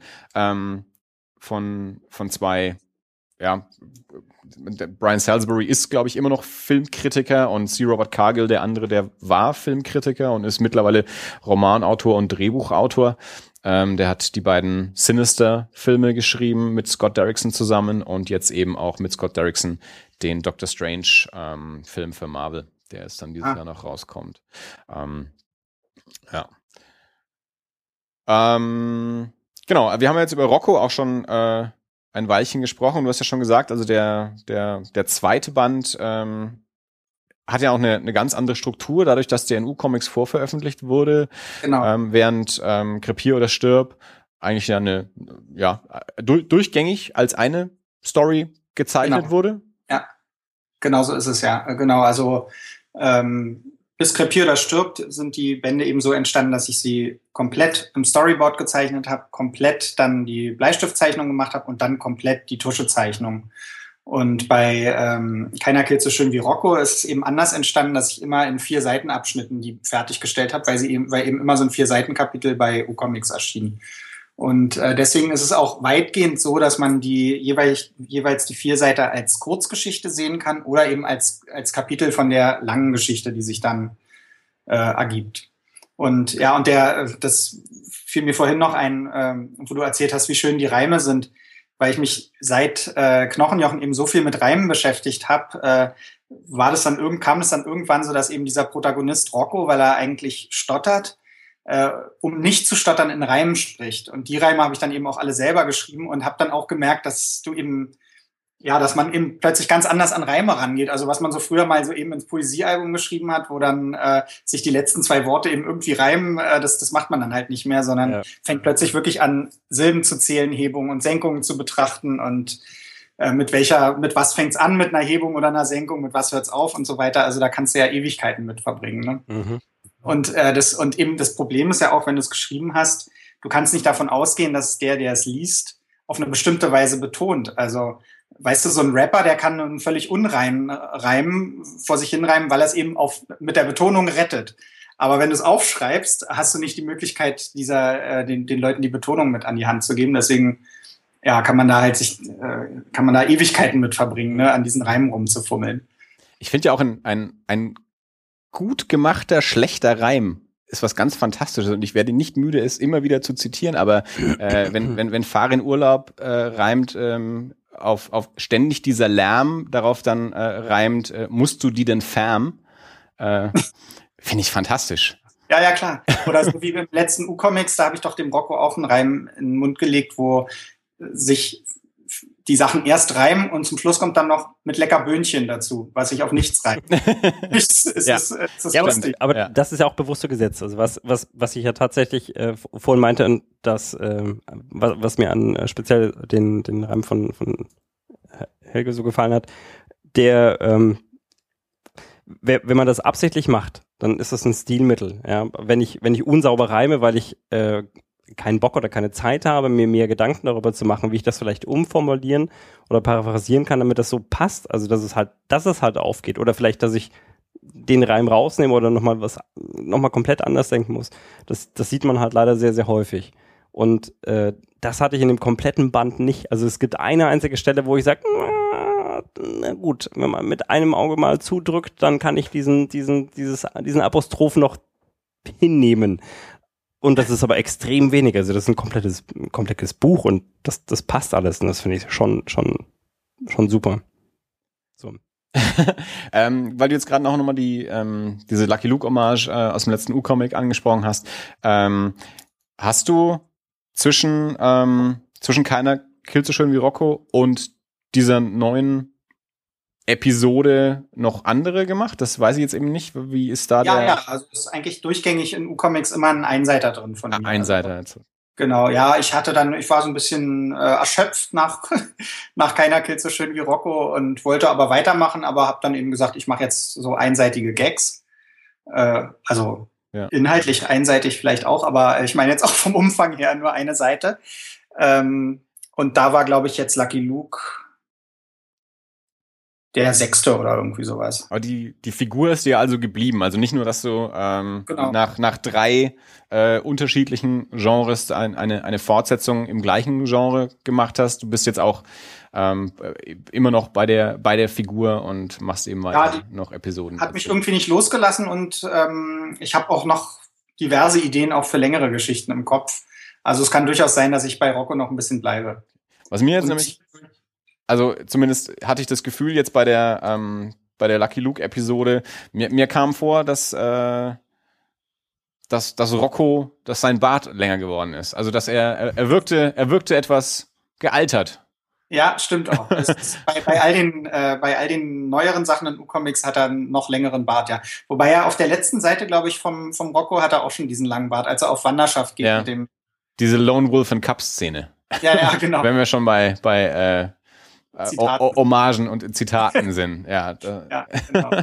ja so, sowas mag ich ja immer. Also ich bin, ich bin so ein Fan von so gealterten Helden und, und ich finde es immer gut, wenn man dann so so einem, einem, einem alten Mann bei irgendwelchen Abenteuern zuschaut oder wenn man dann, was ich zum Beispiel auch sehr, sehr toll fand, ähm, äh, ich weiß nicht, ob du die die Indiana Jones, äh, die Young Indiana Jones Chronicles damals angeschaut hast, die, die Fernsehserie um die, die Abenteuer des jungen Indiana Jones. Ähm, aber die waren ja auch immer eingefasst in so eine Rahmenhandlung mit einem, mit einem sehr, sehr, sehr alten Indiana Jones. Mhm. Ähm, und da gab es dann mal eine Folge, ähm, wo die Rahmenhandlung ähm, mit Harrison Ford war, äh, wo Harrison Ford das erste Mal wieder Indiana Jones gespielt hat nach, nach langer Zeit. Und da haben sie ihm eben auch so ein Vollbart gegeben. Und das fand ich spitze damals irgendwie. So hattest du Indiana Jones noch nicht gesehen und du hast ihn schon lange nicht mehr gesehen. Und jetzt sitzt er da irgendwie in so einer Berghütte mit so einem Vollbart und erzählt dann so eine, eine Geschichte ähm, aus, aus New Orleans irgendwie und, und den Anfängen des Jazz. Ähm, und das hat mir da dann eben auch sehr gut gefallen, wie ich das in dieser Lucky Luke-Episode gesehen habe, dass Rocco da jetzt da am Tresen hockt in seinem Unterhemd. Ähm, noch ein bisschen versiffter aussieht irgendwie als vorher äh, und auch noch diesen langen Bart da irgendwie so hatte ich mir, okay, das, das ist irgendwie auch eine, eine Entwicklung und das hat man ja auch, gerade wenn man so in den, in den Mainstream-Comic reinschaut, ähm, wo es ja so einfach wäre, ähm, Figuren auch mal zu verändern. Es wird so selten gemacht. Äh, das, ja, das, das, das, das, die, die müssen immer irgendwie alle gleich ausschauen und das ist ja irgendwie auch ein bisschen langweilig. Also, ich meine, warum soll eine Figur, ich meine, warum hat James Bond nicht mal einen Bart? Ja, ich meine, der hat ständig ein anderes Gesicht, aber ein Bart hat er nie. Ja, man, klar, englischer Gentleman und sowas muss immer sauber und gepflegt ausschauen, meinetwegen. Aber nee, aber sowas halt. Das, oder, oder das, mein, sie haben Spirou irgendwann seine Pagenuniform weggenommen und ihn in eine rote, äh, in einen roten Anorak gesteckt, was ich langweilig finde. Ich fände es toll, wenn er immer noch diese Pagenuniform hätte. ähm, aber dass man eben auch so, so dass man halt auch mal so, so Veränderungen irgendwie vornimmt und dass, ja. dass der halt dann auch mal ein Bart hat. So. Ja, ich sehe das, was, was ich da jetzt bei U-Comics mache, so wie als Staffel 2, so, also weil es eben nochmal eine andere Form hat, weil es eben nur diese eine Seite als Umfang hat und eben auch immer irgendwie einen Gag auf einer Seite transportiert. Und äh, ja, das ist halt dann, der, der Rocco ist da eben noch ein bisschen älter und abgewrackter und hat deswegen diesen, nicht mehr den Drei-Tage-Bart oder Sechs-Tage-Bart, sondern so einen Vollbart. Und ähm, ja, ich, ich wollte eigentlich mir ein bisschen weniger Arbeit machen und das ist aber nicht so ganz aufgegangen, weil ähm, jede Seite unglaublich aufwendig geworden ist. Weil wenn du nur eine Seite hast, willst du eben auf der einen Seite noch mehr überzeugen, als du mhm. vorher schon bei vier Seiten überzeugen wolltest. Und dann muss eben die mit dem Gag enden. Und es muss aber auch äh, splattern zwischendurch. Und es soll ein totaler Hingucker sein. Und ja. ich habe noch nie so lange an der Seite gesessen, wie ich jetzt an diesen Dingern sitze. Äh, aber es ist, ist, auch gut. Also es macht Spaß und es sind, sind coole Seiten bei rausgekommen. So. Und, und es war genau das Richtige so für die Zeit danach, dass man, dass ich mich nicht äh, gleich wieder auf was richtig Fettes gestürzt habe, sondern so ein bisschen entspannt so äh, nur so einseitige Dinge erstmal gemacht habe. Ich glaube, U-Comics erscheint jetzt drei, dreimal im Jahr oder so? Äh, viermal eigentlich. Viermal? Ja. Das heißt, äh, der nächste Sammelband äh, wird dann aber noch lange auf sich warten lassen. So in 30 Jahren.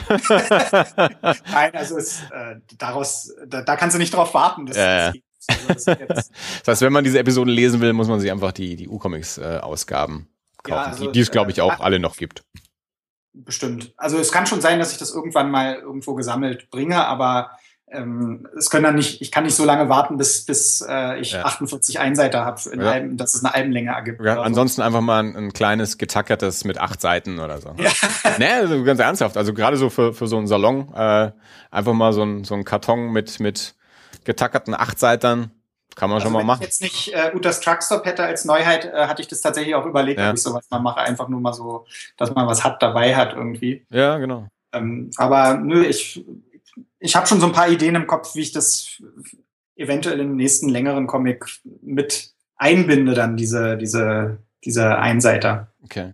Apropos nächster Comic, weil ich habe ähm, in meiner in meiner Recherche, äh, sprich deine Comics lesen und ähm, und den Yay Comics Podcast anhören und keine Ahnung, was ich sonst noch recherchiert habe, äh, sind mir zwei Dinge nämlich aufgekommen, äh, die du in der Vergangenheit gesagt hast. Das eine, dass du eine Kriegsgeschichte machen wolltest und dass du noch so ein Mystery-Ding wahrscheinlich als nächstes machst, was du dann ja, nicht ja. als nächstes gemacht hast. Ja, stimmt. Das, Magst du, das ja? Mystery-Ding existiert tatsächlich komplett als Geschichte mit Skizzen. Mhm. Äh, und der, mein Verleger Holger Bommer hatte es auch schon begeistert abgesegnet. Äh, aber dann kam der Rocco dazwischen so. Also das, Rocco war nicht, also war nicht geplant, sondern U-Comics kam wieder und ich wollte gern bei U-Comics dabei sein ja. und habe gedacht, so schiebst du jetzt mal so einen Rocco Vierseiter noch zwischen. Ähm, und dann hat es mir aber so einen Spaß gemacht, dass ich fürs nächste U-Comics wieder einen Vierseiter gemacht habe und so weiter und so weiter, bis Rocco fertig war. Äh, und, und so ist dieses, dieses Mystery-Ding hinten angestellt worden und da steht's halt jetzt noch, ja. Das äh, man müsste jetzt, also eigentlich das, das Storyboard müsste man zeichnen und dann kann es losgehen. Also nur in Anführungsstrichen. ja, Weil die ja. komplette Geschichte steht, die Charaktere sind gestaltet und so. Ähm, aber ich habe es halt nicht, bisher nicht gemacht. Würde in Berlin spielen und die Grundidee ist eigentlich so ähm, dahinter, was wäre, wenn diese ganzen total bekloppten und spinnerten Verschwörungstheorien wahr wären. Mhm. Das sind sie. ja, ich, ich setze mir auch schnell mal den Aluhut auf. ähm, ja, und es ist halt eigentlich eine Nacht von so einem, von so einem Typ in Berlin, der äh, hier durch die Straßen durch Kreuzberg zieht und auf alles Mögliche trifft, was aus Verschwörungstheorien kommt. Würde ich sofort kaufen. Ja, okay. Ich bin, ich bin äh, von Berufswegen paranoid. Ähm, ich, Was wärst du bereit zu zahlen? Vielleicht mache ich es ja. ja. Muss, muss es nur finanzieren, äh, geht das bestimmt. Und die, ähm, die Kriegsgeschichte, äh, ist das nur eine Idee? Ich würde mal auch eine Kriegsgeschichte machen oder gab es dazu auch schon konkreter eine Idee? Ja, hatte ich, nur, ich hatte immer Bock. Äh, ähm, ich eigentlich gar nichts Außergewöhnliches, aber ich fand es immer cool, wenn ähm, so Geschichten aus dem Ersten Weltkrieg mit, äh, mit Werwolf und sowas verbunden werden. Mhm. Darauf hatte ich immer mal Lust. Und ich hätte gerne was gemacht, was äh, zur deutschen Revolution 1918, 19 spielt. Also die äh, äh, mit Karl Liebknecht und Rosa Luxemburg und äh, Kaiserreich fällt und äh, die, die Freikorps kommen schon dazu und ähm, viele Chancen und viele Irren und Wirrungen und so und da halt äh, sowas, sowas Fantastisches reinbringen wie irgendwie ein Werwolf oder so. Das, das hätte ich immer mal gerne gemacht, aber das war bei weitem noch nicht so. Das war nur so im Hinterkopf irgendwie, ja. dass ich das mal gerne machen würde. Aber tatsächlich eher mit historischem Hintergrund als mit äh, Kriegs Drama, also mit ja genau, also Krieg wäre sozusagen nur nur das Ende des des, des ersten Weltkrieges, okay. ne? genau, was ja direkt in die in die deutsche Revolution irgendwie so reingeführt hat. Äh, was ich glaube, das wäre ganz cool, aber es, ja, bitte ein edukativer Comic. ja, mit Werwölfen. Na, na, gut, man weiß es, nicht. Also es wäre halt äh, aufwendig gewesen, weil du viel recherchieren musst. Ne? Ja. Also ich finde immer, wenn man dann sowas macht, dann, dann soll es auch irgendwie nicht bis auf den letzten Knopf passen, aber schon, dass die Uniformen stimmen und mhm. was das Gerät, was die benutzt haben und so. Das heißt, da hättest du schon einiges recherchieren müssen. Äh, und das schreckt dann so ein bisschen ab. Da, darf ich jetzt mal aus dem Kontext gerissen tatsächlich einfach nochmal fragen, was mich schon ein bisschen äh, interessiert, weil, auch weil Andi das jetzt vorhin wieder aufgeworfen hat und ähm, ich bin zwar selber der brillante Zeichner des äh, Comics, der äh, Amazing, äh, ich, ich habe einen, äh, einen Comic über eine Xylophonqualle gezeichnet. Nein, muss man, nein. Ich lausche.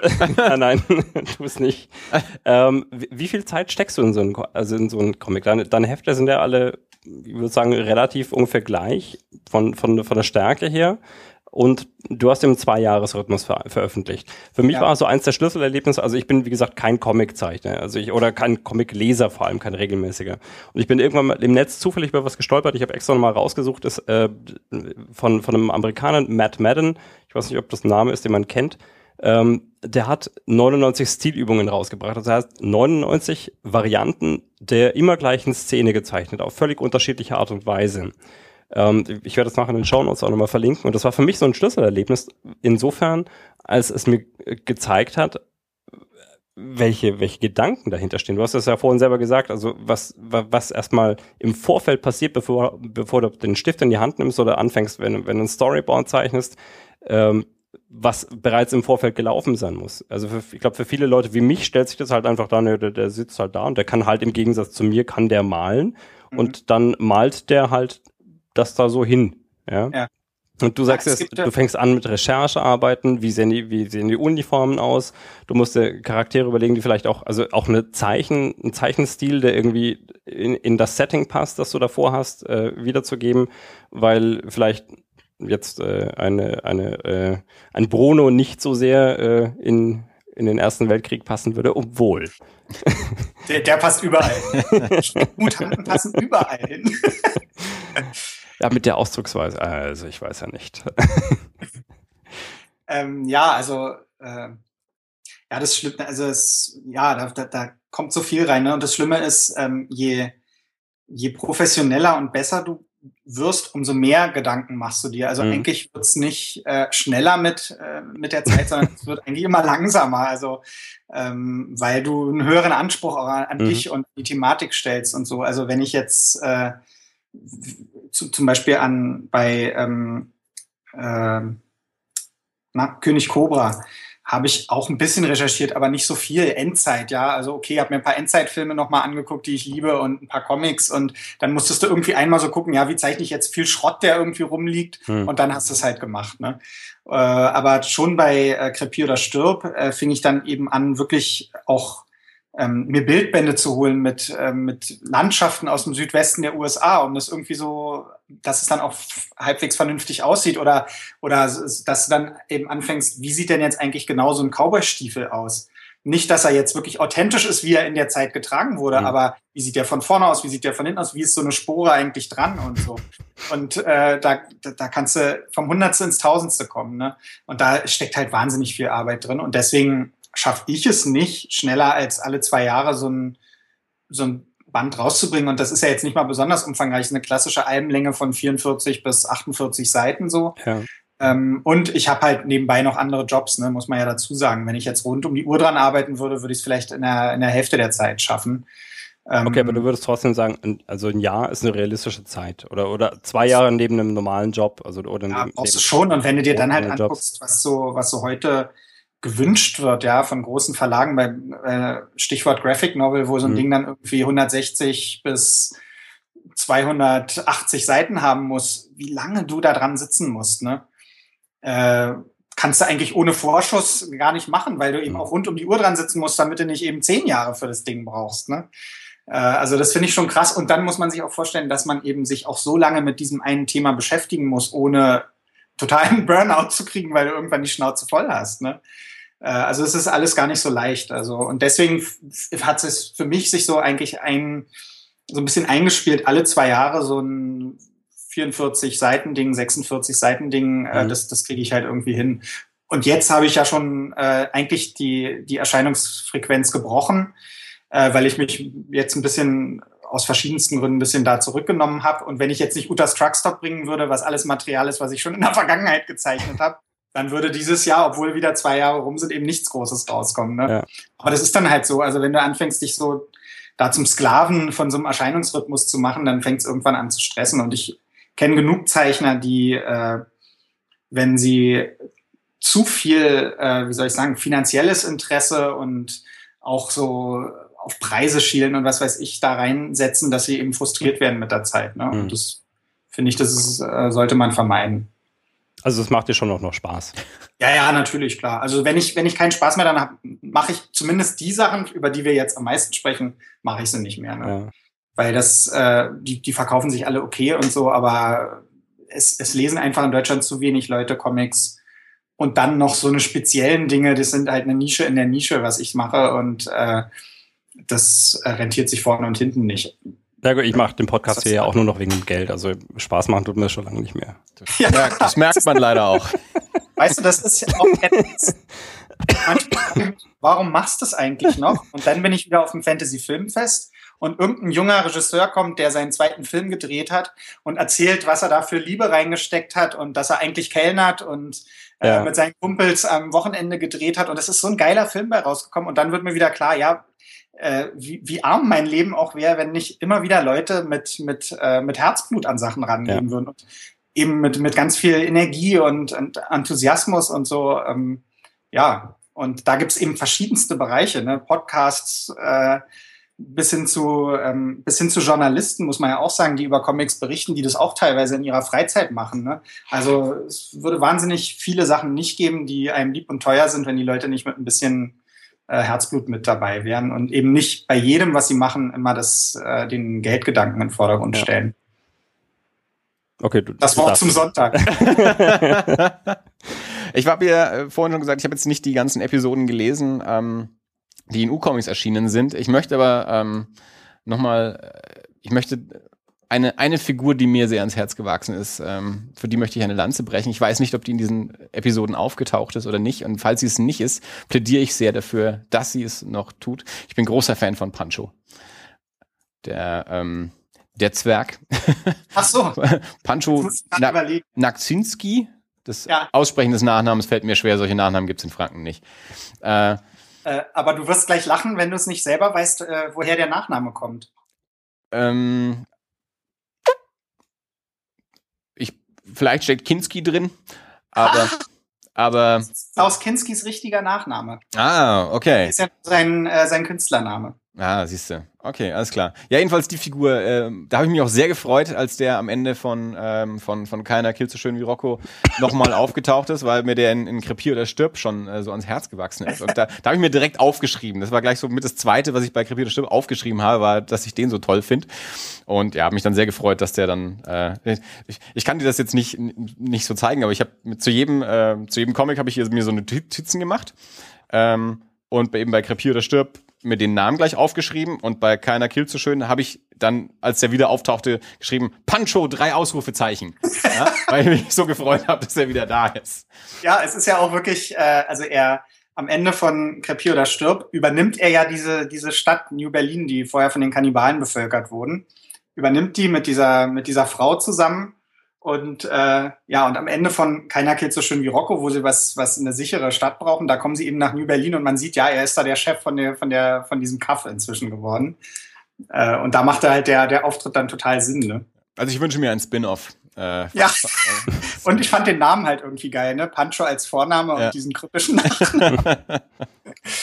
was auch sehr schön ist, was man auch mal dazu sagen muss, ähm, bei der, also du hast ja schon gesagt, der, der vierte Band, Keiner killt so schön Röcko, ist ja als, auch als Hardcover erschienen, ähm, im Gegensatz zu den anderen Bänden davor.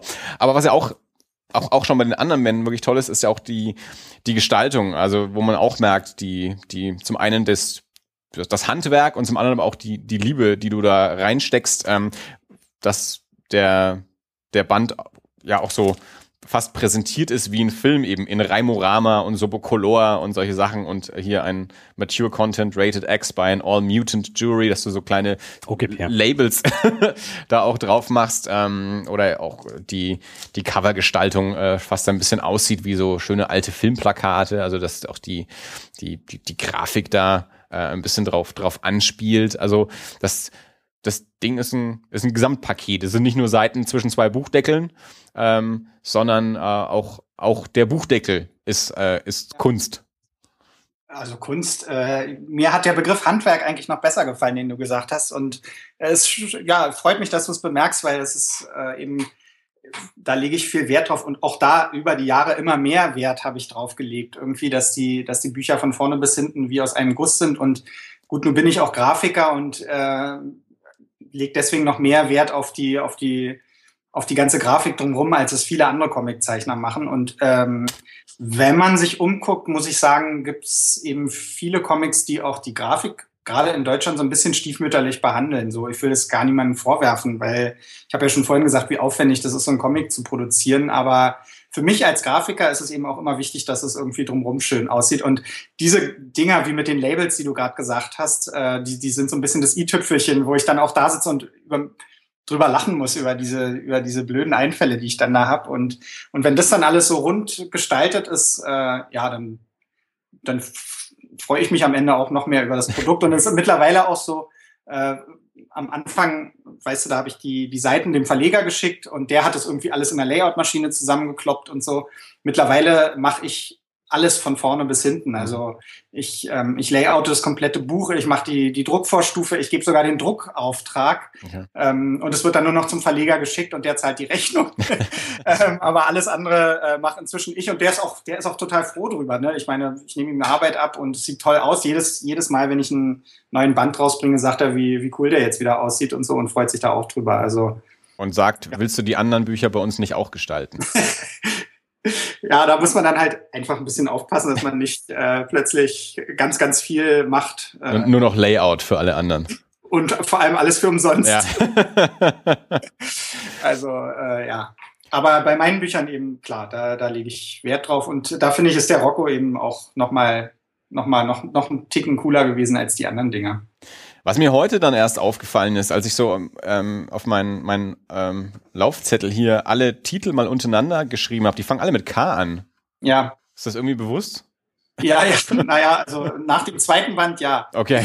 äh, ja, also irgendwann habe ich mir gesagt, okay, jetzt, jetzt musst du dabei bleiben, damit dann auch alle äh, in irgendwelchen Online-Shops oder so alle nebeneinander stehen durch den Titel. Äh, jetzt fängt es an, auch wirklich anstrengend zu werden, weil irgendwann gehen einem auch die lustigen Titel mit K aus. Ne?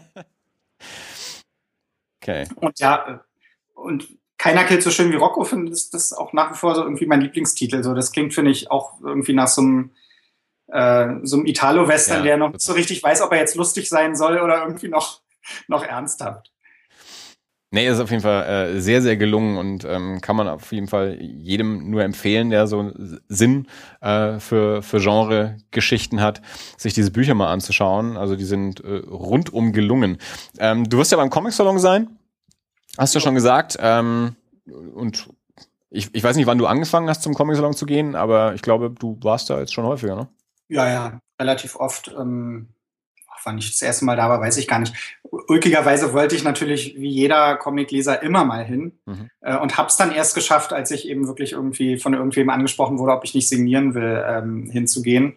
Aber das, das geht jetzt schon jahrelang so. Also ich glaube äh, seit 2004 oder 2006 oder so in dem Dreh.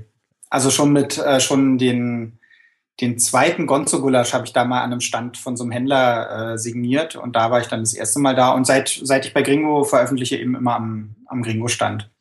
Wie ist so deine, deine Messeerfahrung jetzt abseits des Schwarzen Ritters? Ähm?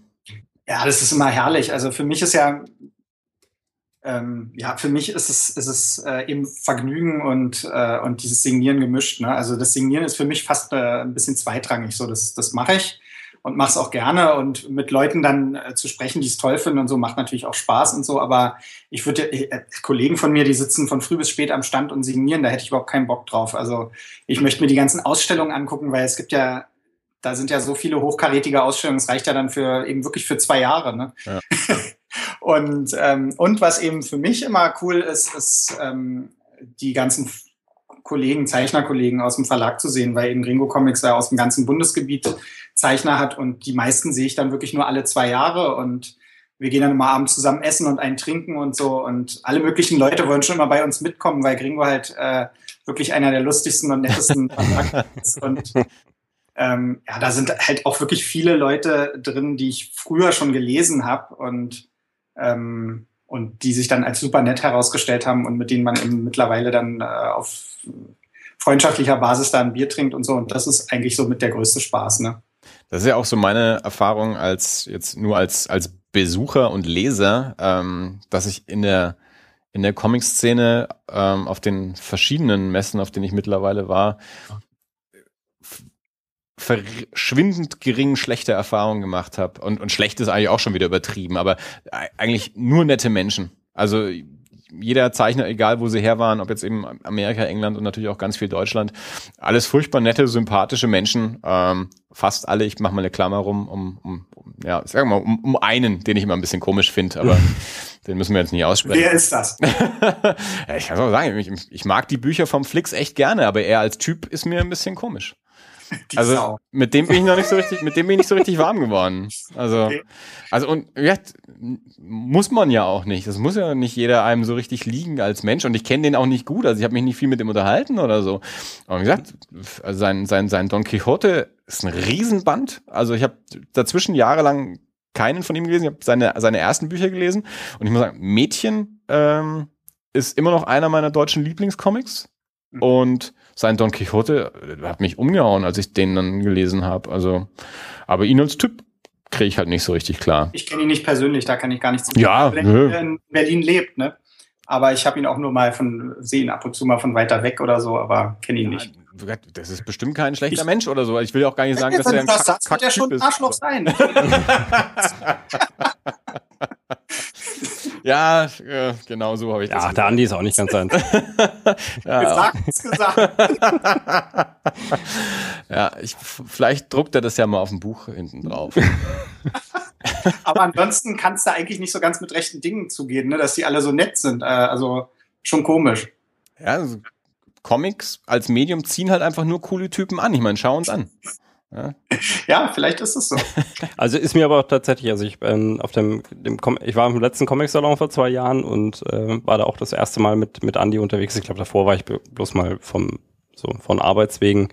Und das ist mir da auch extrem aufgefallen, wie, also wie, wie, wie bodenständig die alle sind. Also auch wenn's, wenn es Comic Stars in Anführungsstrichen sind, der deutschen Szene oder also wenn das Namen sind, die man auch schon kennt, wenn man sich nicht so sehr damit beschäftigt hat, dass es trotzdem echt normale Menschen sind, ja, die sich auch mit dir unterhalten und äh, wenig Star-Allüren an den Tag legen. Das fand ich, äh, fand ich sehr schön. Ich glaube, das ist in anderen Bereichen, in denen jemand eine vergleichbare Popularität hat, nicht unbedingt so. Und ich weiß nicht, ob das dem Medium geschuldet ist, weil, weil ihr alle auch Nerds seid und einfach einen großen Teil der Zeit zu Hause an euren Zeichenbrettern oder, oder Tablets hockt. Aber das, das fand ich sehr schön also deswegen, ich habe mich auf dem Comic-Salon unheimlich wohl gefühlt und das hat auch für mich wieder, ähm, wieder ich habe mich da, ich habe da sehr, sehr viel Geld dagelassen und sehr, sehr viel Motivation mitgenommen, auch wieder für diesen, für diesen Podcast, weil das mir auch wieder einen neuen Ansporn gegeben hat, mich trotz der Schwierigkeiten, die ich mit dem Medium Comic immer mal wieder habe, damit auseinanderzusetzen. Das ist eine Übungssache. Man muss halt öfter mal einen lesen. Ja. Ich versuche ja Dirk schon seit Jahren klarzumachen, dass die Bilder sein Lesen nicht verlangsamen, sondern dass die Bilder Teil des Leseprozesses sind. Ja, natürlich. Du Aber musst dir mal überlegen, so ein Roman ist eigentlich ein verkrüppelter Comic. Dem fehlen ja die Bilder. Ja, aber ich, die Bilder, die müssen ja sowieso in meinen Kopf kommen. Ja, und, und wenn ich, wenn ich, wenn ich nur reinen Text lese, dann habe ich nur einen Kanal, den ich bedienen muss, nämlich, nämlich Buchstaben. Der ja. ist nicht multitaskingfähig. Und nee, aber wenn ich, wenn ich Bilder anschaue, dann, dann, dann, äh, dann, dann versuche ich ja auch nicht nur tatsächlich das, das äh, kurz wahrzunehmen, was du mir jetzt mit dem Bild sagen möchtest, sondern versuche ich ja auch wirklich Details zu, vielleicht zu sehen, wie, äh, ich meine, du zeichnest in Berlin, ja, das ist deine Hood quasi. Du, du, du malst dann halt den Fernsehturm mit rein. Also irgendwelche, irgendwelche Details, die, die das auch belegen, also dass das nicht irgendein beliebiger Ort ist, sondern ein bestimmter Ort, den du ausgesucht hast als Setting für diesen Comic, für diese Geschichte. Und wenn ich versuche, das wahrzunehmen, dann komme ich halt immer wieder aus dem Lesefluss raus. Und das, das damit komme ich nicht klar. Aber das, das beschreibt natürlich auch die Komplexität des Mediums ja, eigentlich. Also tatsächlich muss man diese Text-Bild-Kombination auch erlernen. Ne? Also wenn man es nie äh, gemacht hat, dann kann man es nicht. Es gibt zum Beispiel wirklich ältere Leute, die in ihrem Leben nie einen Comic in die Hand mhm. genommen haben, die darauf einfach nicht klarkommen. Habe ich auch schon erlebt.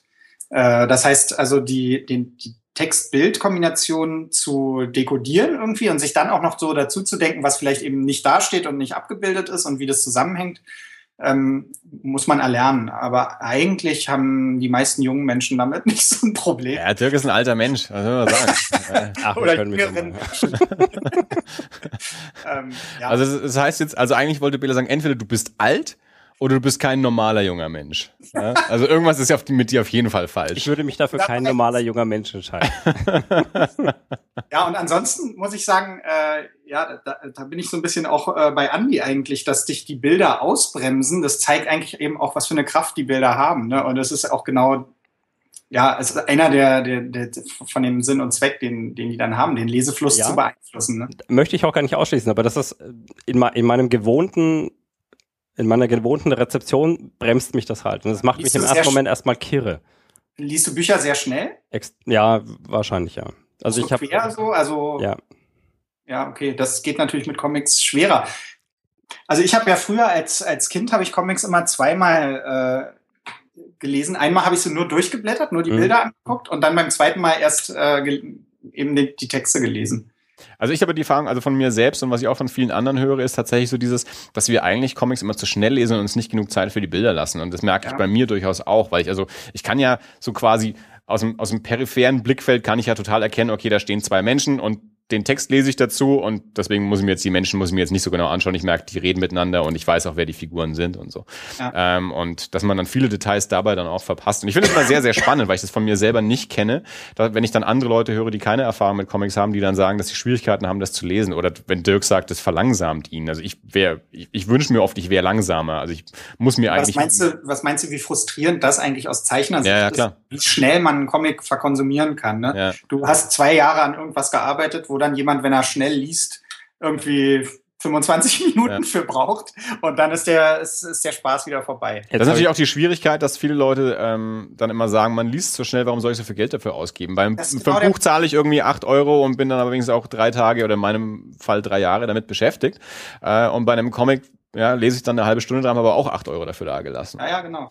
Und deswegen ist auch keiner bereit, dann eben für ein 20-Seiten-Heft 200 Euro auszugeben, was es eigentlich wert wäre der Arbeitsaufwand, der drinsteckt, ähm, ist, ist natürlich dann. Ja, Comics also, müssten eigentlich gerade in Deutschland viel, viel teurer sein, damit es sich irgendwie rentiert. Ne? Also für die Urheber. Für alle Beteiligten, ja, ist ja auch nicht so, dass die Verlage sich jetzt eine goldene Nase verdienen, sondern ja.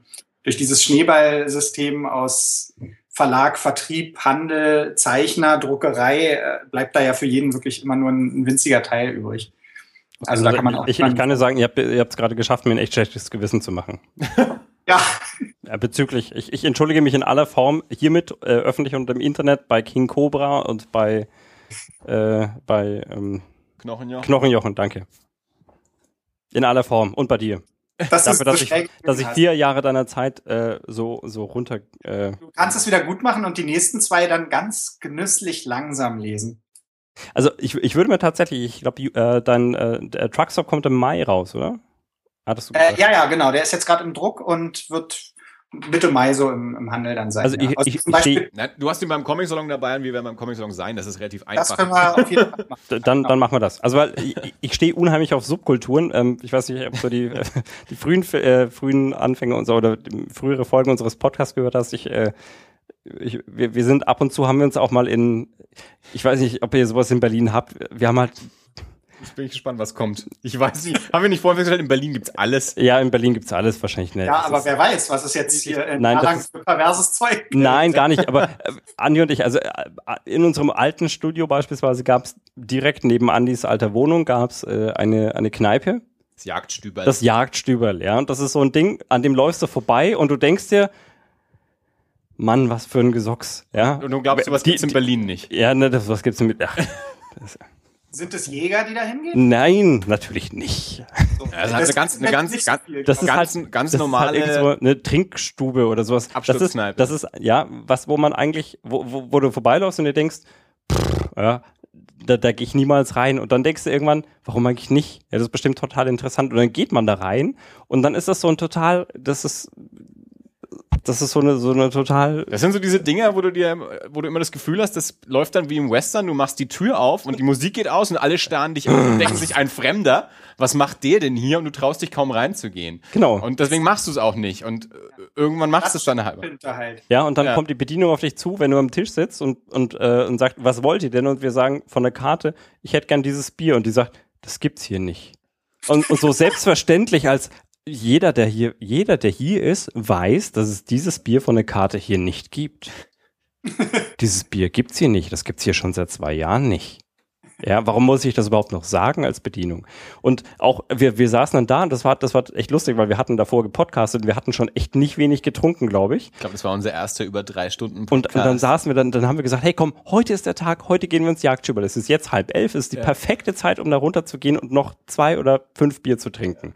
Und dann sind wir da reingegangen, ich habe das Aufnahmegerät auf den Tisch gelegt, ich habe das bis heute, habe ich das nirgendwo veröffentlicht und das war total super, weil auch jeder, der reinkam, jeder, der reinkam, kam bei den Tisch klopft auf den Tisch, ich weiß nicht, ob man das in Berlin auch so macht, und sagt, hallo. Und jeder, der gegangen ist, klopft auf den Tisch, auf jeden Tisch, ja, von den ja. fünf, die besetzt sind, auch auf und sagt, Gute Nacht. Was? Ja. Auch auf euren Tisch? Ja, ja, ja, ja, das ist auf so. jeden. Der kommt auf jeden Tisch gibt, und man, man, man verabschiedet sich bei, beim gesamten Publikum, man begrüßt das gesamte Publikum, ob man sie kennt oder nicht. Wahrscheinlich war das reine Reaktion, weil eigentlich kennt man wahrscheinlich alle, die da sind. Nee, aber es gibt, es gibt diese Art von Kneipen, da ist das halt so. Wenn du, wenn du reinkommst, da geht sagst, erst mal, sagst quasi erstmal überall Hallo. Ja. Und egal, ob man sich also kennt oder nicht. Eigentlich die klassischen Eckkneipen, die sterben in Berlin so leider Stück für Stück aus. Äh, also wenn ich jetzt hier bei mir im Kiez überlege, in Kreuzberg, ähm, gibt es viel weniger Eckkneipen als noch vor 10, 15 Jahren oder so. Wir hatten hier zum Beispiel am Ende der Straße auf einer Ecke eine, so, so ein holziges Ding mit einer holzigen Bar und alles aus mhm. Holz. Die hatte schon so einen genialen Namen, nämlich Molekül. Molekül. Und äh, ich gehe also mit einem Kumpel mal rein. Der ganze Laden ist leer. Es sitzt nur einer in so einem Parker an der Bar und hat vor sich ein riesiges Bierglas und ein Schnapsglas. Bierglas noch eine Träne drin, Schnapsglas leer. Und wir setzen uns neben ihn und es ist aber kein Barmann da und nichts. Und wir warten. Der Typ guckt uns an, steht auf, schnauft so, schlurft einmal in die Bar rum, zieht sich den kommt zu uns und sagt, was wollt ihr haben, Jungs? das hätte dir gefallen, glaube ich. Super, finde ich, find ich total gut. Aber, aber also ich finde sowas unheimlich interessant, also äh, mal einfach in sowas reinzugehen und äh, mal so seinem, seinem normalen Lebensbereich rauszugehen und sich einfach mal in was komplett anderes zu setzen. Ja. Und ich glaube, deswegen könnte mich Truckstop interessieren, selbst wenn du sagst, das ist das ist so beliebig gehalten, dass auch äh, Nicht-Trucker das mögen können. Aber äh, die Tatsache, dass es, dass es, also ich meine, 14 Jahre hast du dafür gezeichnet, oder? Ja, also, also es ist allerdings quartalsweise erschienen, weswegen es äh, eben trotzdem nicht so ein fetter Band ist. Ne? Ja gut, aber 14 also Jahre sind 14, also das ist, das ist eine echt lange Zeit. Ja, ich meine, wenn man ja. merkt, das läuft nicht, dann stelle ich das nach spätestens zwei Jahren ein. Also ja, und das, das, das zeigt für mich, dass die, die, ähm, die Trucker, und das, das ist ja auch, also wenn du auf eine Autobahnraststätte gehst, du hast ja da teilweise sogar abgetrennte Bereiche für Trucker. Also das ist ja wirklich eine eigene, eine eigene ja. Welt. Und äh, wenn das so lange lief, dann heißt das für mich schon, dass sie sich damit identifizieren können und dass das eine, eine gewisse Sprache spricht. Und also das finde ich, finde ich echt interessant. Sowas mag ich unheimlich gerne. Also das ist tatsächlich ein Band, glaube ich, den, den würde ich mir echt gerne holen. Der Auslöser dafür, dass wir damals in diese Kneipe runter sind, war tatsächlich, dass Dirk darüber gesprochen hat, dass er das Abtauchen in so Subkulturen so toll findet. Und das anhand des Beispiels, dass er Skifahren war. ja, diese Subkultur der Skifahrer war eigentlich der Auslöser dafür. Durchgeknallte Wand Subkultur der Skifahrer. Traust dich was, mein Lieber. Du, ich bin kein Skifahrer. Ich, mich, mich hat irgendwann fragt uns eine Freundin und sagt, hey, ich fahre übers Wochenende Skifahren. Wollt ihr mit? Und ich, äh, was? Und sie, naja, da gibt so einen Bus, der fährt hier nachts um 4 Uhr los am, am, am, am, am äh, dem und dem Parkplatz und der ist dann um 8 Uhr an der Piste und dann fährt man den ganzen Tag, geht danach noch zum Afterski und wenn man betrunken ist, dann, dann packt er der irgendwie um abends um 11 wieder ein und fährt dann nach Hause. Und dann bist du um, also 24 Stunden später bist du wieder da. Und dann haben wir das mal gemacht und ich bin in meinem Leben drei oder viermal Ski gefahren. Bist du Skifahrer? Frage ich jetzt einen Berliner. Äh, also ich bin in meinem Leben schon Ski gefahren, aber es ist sehr lange her, ja. Das ist, das ist wie im Film, Bela. das sind, das sind genau solche Leute, ja, die, die, ich glaube, jeden, jeden, jede Saison losgehen und sich die, also, also die, sage ich jetzt. Ja, es gibt schon auch Leute wie mich, aber es gibt schon wirklich, glaube ich, also die Skifahrer, die gehen los, kaufen sich immer Klamotten, die die, die Farben der Saison repräsentieren und Skier, die die nochmal zwei Millimeter weniger haben an der entsprechenden Stelle, damit man noch vierhundertstel schneller und noch drei Grad extra besser um die Kurve kommt. Und, und dann, dann, dann, dann fahren die da Ski und dann gehen die in diese, in diese, in diese Hütten, ja, und dann, dann trinken die da auch einen Jagertee mitten am Tag läuft, oder auch nicht. Schlagermusik. Und es läuft Schlagermusik und dann war ich auch abends bei diesem Après-Ski, ja, und ich sagte, ich war ja schon betrunken bei diesem Après-Ski. Und wir sind mit diesem Bus nach Hause gefahren und ich bin, ich bin Rettungsdienstler aus, aus äh, alten Zeiten. Und selbst ich, der also wirklich nicht nüchtern war, ich habe noch drei Leute in diesem Bus versorgt, die die ganze Zeit den Bus vollgekotzt haben. Ja, weil ich neben der Toilette saß und der erste springt auf die Toilette. Dann kommt der zweite, will auf die Toilette und ich sag, nee, ist nicht und halt ihm eine Tüte hin. Und er bedankt sich mit Blech. Und also das ist, das ist total krass. Ich war, ich war hin und weg. Habe ich noch nicht so erlebt. Also das ist wirklich, wenn du so Sachen erlebst, die, die, du eigentlich aus dem Film kennst. Meine Freundin hat mal ein Semester in Australien studiert und ich bin dorthin gekommen und habe die besucht und das ist wie im Film. Also dieses Campusleben, ja, wenn du dir denkst, krass, das ist wirklich wie im Film. Also das ist ja. Studenten und Skifahrer, das ist Echt? Studenten und Skifahrer. Angels oder sowas. Ja. Mein Gott, Studenten und Skifahrer, das ist das krasse Das sind einfach nur Motorradfahrer, ja. das bin ich auch. er ist der Hunter S. Thompson von Mittelfranken. Er begibt sich in die Abgründe. Sehr schön, ja. Okay, also ich gebe zu, meine Eintauchung in Subkulturen ist noch ein bisschen, äh, noch ein bisschen am Anfang. Ich bin auch noch jung. Ja? Ich war ja wenigstens auf der Waffenmesse, ja. Das ist ein bisschen mehr Hunter Thompson als du mit deinen Skifahrern. Also beide zusammen ergibt ihr dann vielleicht. Ja, äh, genau. ich, bin, ich bin Hunter und du bist S. Thompson. ah, ja, es, ist, es klingt so, als wären wir hier quasi schon fast an einem, an einem Endpunkt angelangt. Wir wollen nicht aufhören, ähm, ohne noch ein paar Tipps aus dir rauszuleiern. Ähm, oder was heißt Tipps? Äh, vielleicht hast du ein paar ähm, Werke, sei es jetzt äh, Comic natürlich sehr gerne, aber auch Film. Ich, ich weiß immer noch nicht, ob du irgendwie was mit Musik am Hut hast, außer dass du diese Woche anscheinend auf einem Hip-Hop-Konzert warst, was mir dein Twitter-Feed irgendwie verraten hat. aber was jetzt eben Filme, Bücher, Comics, Musik, was auch immer. Also was, was magst du gerne? Ähm, paar, paar Titel, sei es Klassiker oder auch aktuell oder was inspiriert dich? Okay, Lucky Luke ist, auf, ist ein Einfluss, das haben wir irgendwie schon mal so mit angeschnitten. Ähm, also ja, genau. Hast, hast du ein paar, paar Namen, die du uns und unseren Hörern irgendwie ans Herz legen möchtest, egal aus welchem Medium? Ähm, du meinst jetzt aktuell aus letzter Zeit oder was Alles. mich so beeinflusst hat? Beides. Beides. Ganz egal. Sieh mich zum Beispiel als, äh, als, als Comic-Neuling, ja? Wenn du sagst, hier, Dirk, lies mal das. Ja, das wäre eine Idee. Oder, oder hör dir das an, während du das hier liest, dann geht's besser.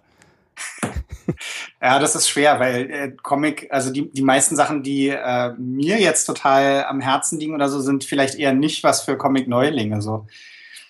Äh, insofern ist Andi freut sich ja auch über Tipps. ja, es muss nicht nur für Neulinge sein. Nee, einfach, einfach nur, wo du sagst, das, das, da greife ich gerne wieder zu. Ja, also es, es, gibt natürlich immer Sachen, die einen, äh, die einen geprägt haben, so über die Jahrzehnte, ja.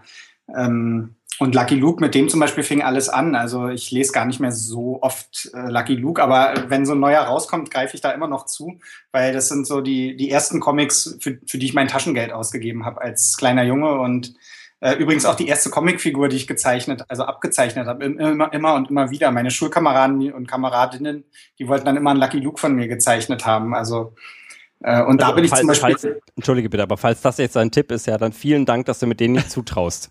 Nein, den traust das, jetzt das, natürlich. Das ist nichts für Anfänger. ja, keine leichte Kost. logisch und harmlos an, ja. Ähm, und, und da bin ich zum Beispiel sehr gespannt auf den, auf den Lucky Luke, den jetzt Mathieu Bonhomme ja. äh, gezeichnet hat, äh, der jetzt in Frankreich gerade rausgekommen ist und anscheinend auch zeitnah in Deutschland rauskommen soll, weil man gerade mitbekommen hat, dass ja einer schon das Lettering gemacht hat. Einer.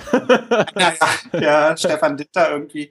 Und da bin ich total gespannt drauf, weil es eben so eine freiere Interpretation ist. Ne? Ich muss sagen, ich glaube, ich habe seit Jahrzehnten keinen kein Lucky Luke gelesen und ich habe auch, ich habe keinen einzigen von diesen, von den neuen gelesen, den, den ja. achte, ich weiß nicht, wie man den ausspricht. Ähm, ähm, ja. seit, seit der den mache ich auch keinen einzigen gelesen, aber diese ein, zwei Seiten, die ich jetzt von dem neuen bisher gesehen habe, ähm, also seitdem bin ich gespannt drauf. Also wenn, wenn der rauskommt, will ich mir den auf jeden Fall auch holen, der interessiert mich auch brennend. Ja.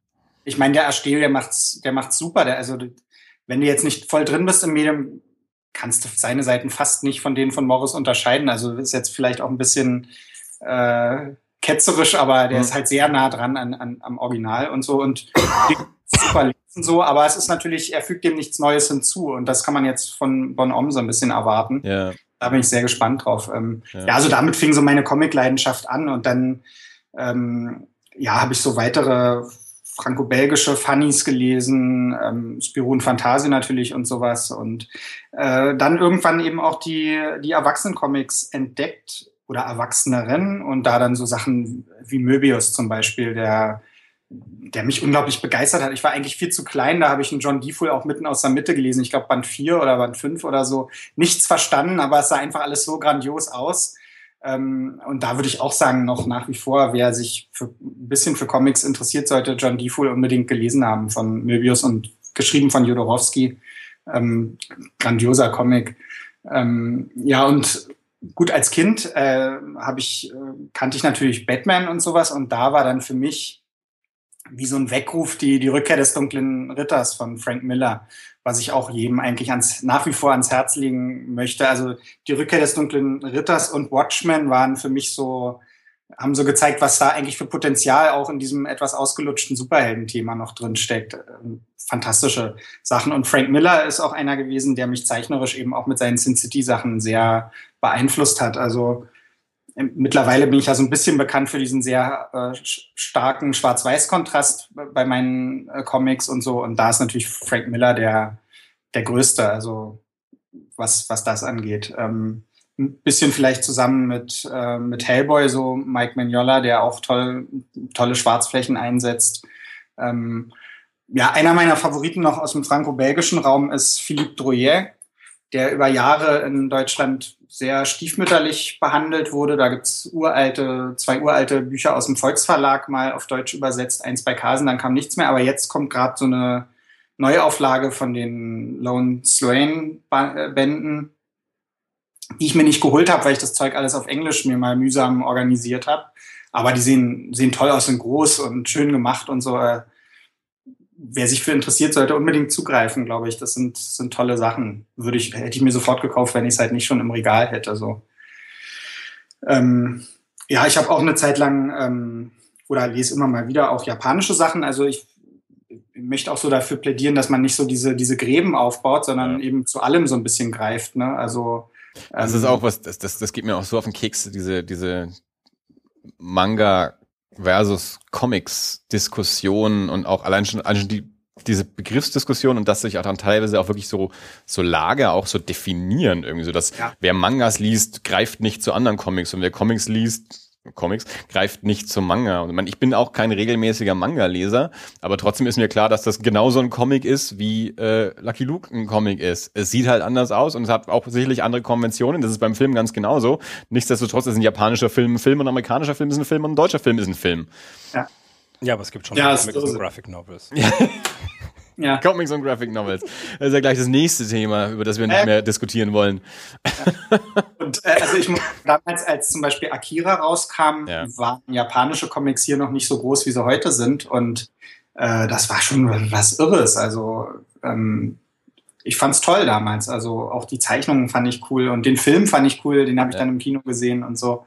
Ähm, tolle Sachen. Und ähm, ja, bis hin zu so wen ich eine Zeit lang richtig gerne studiert habe, ist Akira Toriyama, der Dragon Ball gezeichnet hat. Ja, eigentlich so könnte man sagen, was recht profan ist, aber ich finde, das ist ein meisterlicher Zeichner. Also da habe ich mir dann damals auch, auch als es noch gar nicht so bekannt war, für Schweinegeld irgendein Artbook geholt, wo so Illustrationen von ihm drin sind. Also der, der zeichnet irre, ne? Und das ist dann alles so ein bisschen auch eingeflossen. Ich glaube nicht, dass man jetzt irgendwie sieht, äh, dass irgendjemand sagen würde, es gibt einen Manga-Einfluss bei meinen Zeichnungen, aber äh, ich habe mich dem nie versperrt oder so, sondern bestimmte Sachen übernommen und äh, ja, so finde ich, äh, gibt es riesige Mengen an, an tollen Comics. Gibt es irgendwas Aktuelles, ähm, was du liest? Ähm, weiß nicht, ob du Serien liest, äh, wo du sagst. Äh also was, was mir jetzt gerade so in letzter Zeit riesig Spaß macht, ist so eine Kurz, also eine Miniserie, die neue Miniserie von Ted McKeever äh, der ja auch in Schwarz-Weiß zeichnet und der hat eine neue Serie, die nennt sich Pencil Head. Also kommt in den USA gerade raus bei Image und ist so eine, ähm, ja, so eine kleine Hommage an die amerikanische Comic-Szene. Äh, und ich glaube, die, die Figur des, also die Hauptfigur, dieser titelgebende Pencilhead, der hat so einen langen Kopf und ist halt Comiczeichner. Ich glaube, der ist sehr an ihm selbst orientiert und äh, ja, in dem, in dem letzten Heft ähm, äh, kam dann auch eine, eine, eine wirklich köstliche Frank Miller-Parodie drin vor. Äh, der, der hieß in dem Comic allerdings Crank Filler. und äh, man erkennt ihn sofort. Und wenn der so ist wie in dem Comic, dann äh, verstärkt mich das in meinem Wunsch, mit dem mal irgendwie ein Bier trinken zu gehen, weil also in dem Comic ist er total irre. ja. und durchgeknallt. Äh, man weiß ja, dass man mit dem politisch sich sowieso nicht einig werden würde, so, aber ich glaube, dass der irgendwie ein irrer Typ ist. Er scheint gesundheitlich nicht mehr so auf der Höhe zu sein, habe ich neulich so mitbekommen. Ja. Naja, er sieht jedenfalls so aus. Ne? Äh. Keine wirklich belastbaren Informationen, was der Mann eigentlich hat, ja. aber er sieht wirklich nicht mehr fit aus. Ja. Ich habe ihn mal Anfang der 90er hier in Berlin gesehen, da hat er signiert. Äh, und damals war er noch nicht so bekannt, da war so eine, eine kleine Schlange, nicht, nicht schlimm. Heute müsstest du dir eine Nummer ziehen irgendwie. Ja. Äh, und da, da hätte ich den jetzt heute gar nicht mehr wiedererkannt. Also der sieht aus wie sein eigener Urgroßvater mittlerweile. Ja. Und tja, man kann befürchten, dass er wirklich irgendwas Ernsthaftes hat, aber ich wüsste nicht, hast du irgendwas gehört? Nee, nee, nee, das jetzt auch nicht. Äh, ich habe ich hab, irgendwas habe ich die Tage eben gelesen, ich weiß nicht mehr genau, was das war. Und, und da, da klang irgendwie eben was raus, von wegen eben auch gesundheitlich nicht fit, aber jetzt nichts Spezifischeres. Und wie du sagst, also da war auch ein aktuelles Bild mit dabei und, und ja, also es ist. Äh, schneller gealtert als so manch anderer, wie es aussieht, ja. und, und wirkt auch körperlich eben, wie gesagt, sehr, sehr eingefallen. Und, und ich glaube, ist auch mit, mit dem Gehstock, glaube ich, auch unterwegs oder so. Ah, ja. Und, ja. ja. und er ist ja, er wird auch zurzeit, äh, finde ich, kriegt er ja nicht mehr viel Lob irgendwie. ja, gut, ich meine, das ist natürlich äh, seit, das ging halt los mit, glaube ich, mit seinen ähm, ja, Occupy Wall Street Kommentaren und seinem, seinem Batman, der dann nicht Batman äh, werden durfte, ähm, Holy War, ähm, den ich nicht gelesen habe. Also ich kann jetzt nicht wirklich was dazu sagen, aber ähm, da war er natürlich schwer in der Diskussion mit seinen, mit seinen Rechtsaußen-Kommentaren. Äh, Seine Äußerungen sind, sind total merkwürdig gewesen, aber Holy Terror. Holy Terror, ja, so hieß ja, es. Ja. Fand ich total genial. Also der hat mir so einen Spaß gemacht, dieser Comic. Mhm. Darf man gar nicht laut sagen, ja, weil die Leute dich für bekloppt halten, aber ich glaube, das habe ich ja mittlerweile auch schon genug geäußert, dass ich einen merkwürdigen Geschmack habe, was ja. Filme und Comics angeht. So. Und ich fand Holy Terror total genial, weil es ist einfach so ein richtig palpiges Ding irgendwie. Ja. Ähm, was, er hat natürlich selbst den Fehler gemacht, indem er dem ganzen Ding irgendein Mohammed-Zitat vorne anstellt, was, glaube ich, nicht mal korrekt zitiert ist und, und er auch schreibt auch gar nicht wieder dazu, woher. Mhm. Und er dem Ganzen so einen ernsthaften Anstrich gibt. Wenn er das nicht gemacht hätte, mhm. dann äh, hätte das, glaube ich, keiner so hundertprozentig ernst genommen. Und dann sind, muss man ja mal sagen, islamistische Terroristen, Schurken, die sich genauso gut eignen wie Nazis oder so. Es sind ja. einfach, äh, einfach fantastische Gegner, wie, wie sie Indiana Jones haben könnte oder so. Und äh, Holy Terror war für mein Empfinden toll gezeichnet, äh, so, so ein bisschen hingeworfen und, und rübergekratzt und ähm, und, und dieses Fragmentarische hat mich auch fasziniert, dass man eben auch gesehen hat, ja, bis, bis zwei Drittel dachte er, er würde eine Batman-Geschichte schreiben, ohne es jemals abgesprochen zu haben, ob die das Ding eigentlich haben wollen. Und dann hat das irgendwie zum Schluss noch so halb, äh, dass es dann doch andere Figuren sind. Mhm. Äh, also der hat mich zum Beispiel total begeistert, auch wenn ich da, glaube ich, der einzige Mensch äh, in, in der ganzen Republik bin, der das Ding toll fand. Aber ich fand es wirklich, fand's wirklich cool und äh, Würde mich freuen, wenn der mal wieder was Neues machen würde. Hier Dark Knight 3 lese ich auch. Ja. Äh, Finde ich auch ganz gut, aber er, da zeichnet er nicht wirklich viel selber, sondern hat es halt geschrieben. Ja, und es war auch irgendwie so kontrovers, wer es jetzt tatsächlich geschrieben hat, weil Brian Azzarello ja anscheinend äh, ähm, den, den, den Hauptteil angeblich davon geschrieben hat oder auch nicht. Also man, es war sehr, sehr konfus, also auch ja. was Frank Miller selber auch gesagt hat. Äh, also werden beide als, als Texter da angeführt und haben es ja. irgendwie zusammengeschrieben, keine Ahnung. Angeblich schreibt er jetzt an Dark Knight 4. Ja, genau. Das war eben auch das, was ich gelesen hatte, dass er gesagt hatte, dass Dark Knight 4 eigentlich die eigentliche Fortsetzung ist, weil Dark Knight 3 ja eher von Brian Azzarello ist als von ihm. Aber pff, ich habe selber noch nicht gelesen. Ähm. Das Witzige ist, dass es halt ja auch von anderen Leuten gezeichnet ist, die aber ganz offensichtlich sich an seinem Stil Batman zu zeichnen ja. und so äh, sehr ähm, orientiert haben. Also es sieht, sieht irgendwie trotzdem so ein bisschen nach Miller aus und okay. bisher macht's Spaß. Ich weiß nicht so genau, wo der Zug jetzt hinfährt, aber ja. Okay, aber eigentlich sind wir von Pencilhead da hingekommen. Ja, ich frage also mich ja, ob es das kann ich nur empfehlen, weil es eben auch mit dem Medium Comic so viel zu tun hat und gleichzeitig toll gezeichnet ist. Ted McKeever fand ich schon immer gut. Ja. Auch schwarz-weiß der Comic und äh, und das macht richtig Spaß. Also, und Crank Filler jetzt in der dritten Ausgabe war zum Brüllen. Also, der brüllt alle äh, an und spuckt denen ins Essen und so. Also, total genial. Wird es ein Pencilhead gegen Eraserhead Crossover geben? ja, fragen Sie Ted McKeever. Ted McKeever war zwischendurch auch bei Twitter, da könnte man ihn fragen, aber er hat es inzwischen aufgegeben wieder. also, werden wir mal Ted McKeever und David Lynch zusammenbringen und schauen, ja. was passiert. Also, jetzt mal, also von, von, der, von der Optik von Ted McKeevers Arbeit könnte er auch mit David Lynch zusammenarbeiten. Also, es wäre jetzt nicht ja, so weit her. Von der, von der äh, Bizarrheit auch. Ja, genau. Ja. okay, um, ähm, so, sonst irgendwas aktuell gelesen, was dir ah, sehr gefallen hat? Was ich kürzlich gelesen habe, was, äh, was dir vielleicht auch gefallen könnte. Ähm, ist Cine Cinerama von äh, Charles Berberian. Hatte ich in der Hand, ja. Ja, ähm, eigentlich gar nicht so richtig, da entsteht gar nicht so richtig eine durchgehende Geschichte, aber er, er beschreibt halt von diesen wirklich sehr abstrusen ähm, B-Movies, die er so als, als Kind in den verschiedensten Ecken der Welt gesehen hat. Und das ist wirklich sehr lustig. Äh, tatsächlich kannte ich auch kaum was von den Filmen, die er da beschrieben mhm, okay. hat. Aber, und irgendjemand hat in der Rezension geschrieben, äh, ja, nachdem man das gelesen hat, will man die Filme auch gar nicht mehr sehen, weil das Lustigste hätte er erzählt. Bei mir ist genau andersrum gewesen. Die, einige von den Filmen möchte ich unbedingt sehen, ja, weil die so äh, merkwürdig klingen. Und äh, das, das hat, hat Bock gebracht. Äh, ist eben gerade vor einem Monat oder so bei Reprodukt ja. erschienen, so ein, in so einem kleinen Format, ganz handlich. Äh, kann man nichts falsch machen. Ja, ich habe also gerade wenn man wenn man so auf auf Exploitation Filme und eben auch wirklich abgefahrenes Zeug steht und B-Movies, dann kann man da mal reingucken. Ich habe das neulich hier bei Ultra Comics in der Hand gehabt, da lag es bei den Neuheiten und mich hat natürlich der Titel und das Cover angesprochen und ich, ich habe es dann nicht mitgenommen, eben genau, weil ich erstmal den Eindruck hatte, okay, es ist es ist nicht durchgängig, es ist mehr so einzelne Sachen erzählt und beim Durchblättern war auch wenig dabei, was ich wiedererkannt habe. Deswegen ja. habe ich es erstmal nicht mitgenommen. Aber habe es auch neulich habe ich es dann wieder irgendwo liegen sehen. Dachte mir, ja, es, also es hat mich schon ein bisschen interessiert, aber ich werde ich werde auch noch mal einen zweiten Blick hinwerfen. Ja, es ist, ist wirklich lustig so. Also kostet 14 Euro oder so, kannst eigentlich wirklich nicht viel falsch machen. Ähm, ja, was was habe ich noch in letzter Zeit gelesen, was äh, da braucht man eigentlich kaum noch Werbung für zu machen, aber was ich wirklich immer sehr lustig finde, ist äh, Captain Berlin. Ja. Und äh, die neue Ausgabe fand ich besonders geil, weil sie auch noch von meinem Verlagsgenossen, äh, dem Geier, gezeichnet wurde, der ein alter Gringo Comics Veteran ist und für mein Empfinden einer der allerbesten Zeichner Deutschlands ähm, ach, eigentlich schon immer gewesen ist, schon vor Urzeiten und heute auch noch. Und äh, ja, und die, dieser Captain Berlin Nummer 5, ähm, der te teilweise in Berlin spielt am Zoopalast und äh, teilweise äh, in, in Nordkorea äh, ist, ist wirklich wieder zum Brüllen lustig. Also und, und halt wirklich genial gezeichnet. Wobei man sagen muss, die haben schon viele tolle Zeichner bei, bei Captain Berlin gehabt. Aber der Geier, finde ich, setzt dem Ganzen die Krone auf. Also der passt da wie die Faust aufs Auge bei Weißblech gerade rausgekommen, auch vor ein paar Wochen irgendwie und immer ein Blick wert und wie gesagt, die fünfte Ausgabe erst recht, finde ich. Ich habe Jörg Buttgereit mal kennengelernt ähm, in, in Erlangen, als ich noch in Erlangen gewohnt habe und auch in Erlangen noch im Kino gearbeitet habe. Ähm, gab also es, es gibt bei uns in der Region das Weekend of Fear, ähm, ja. das so in unregelmäßigen Abständen immer wieder veranstaltet wird. Ähm, und zu der Zeit, als ich im, im Manhattan in Erlangen äh, gearbeitet habe, ist eben auch dort das Weekend of Fear damals gewesen. Mittlerweile ist es im Eberg-Kino.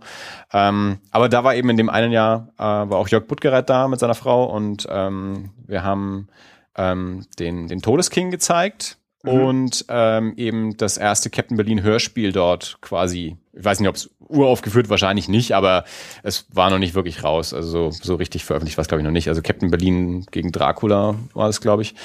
Ähm, haben wir dort halt im, im Saal äh, gespielt und er war eben auch da. Ähm, das, ähnlich wie in der Comic-Szene, also furchtbar sympathischer Mensch. Ich weiß nicht, ob du den mal, mal kennengelernt hast.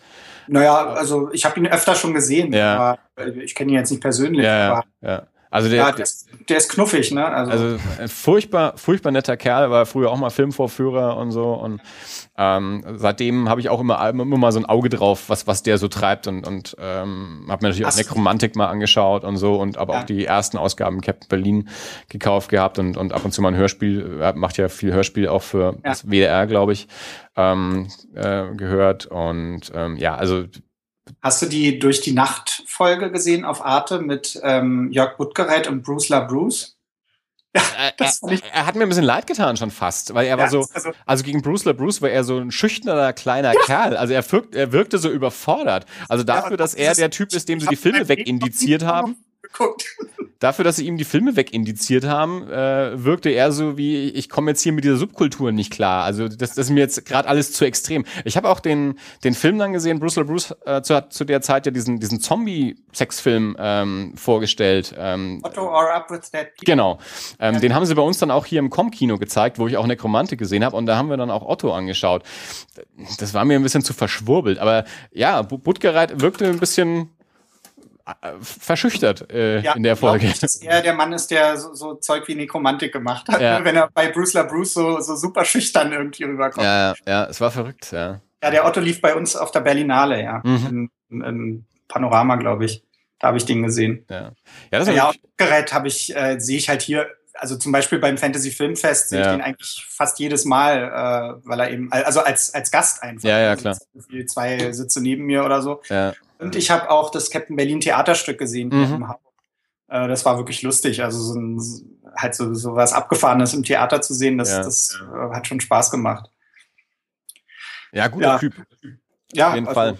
Sympathisch, genau. Und ach so, und äh, letztens, ich glaube, Fantasy Filmfest Nights letztes Jahr oder so lief ja auch der German Angst, den hast du bestimmt auch gesehen, ne? Ja. Äh, Mit dieser Episodenfilm, wo, wo ja. äh, Butgereit auch eine Episode gemacht hat. Wie war deine Meinung dazu? Also ich fand es nicht so geil, wie ich gedacht hatte.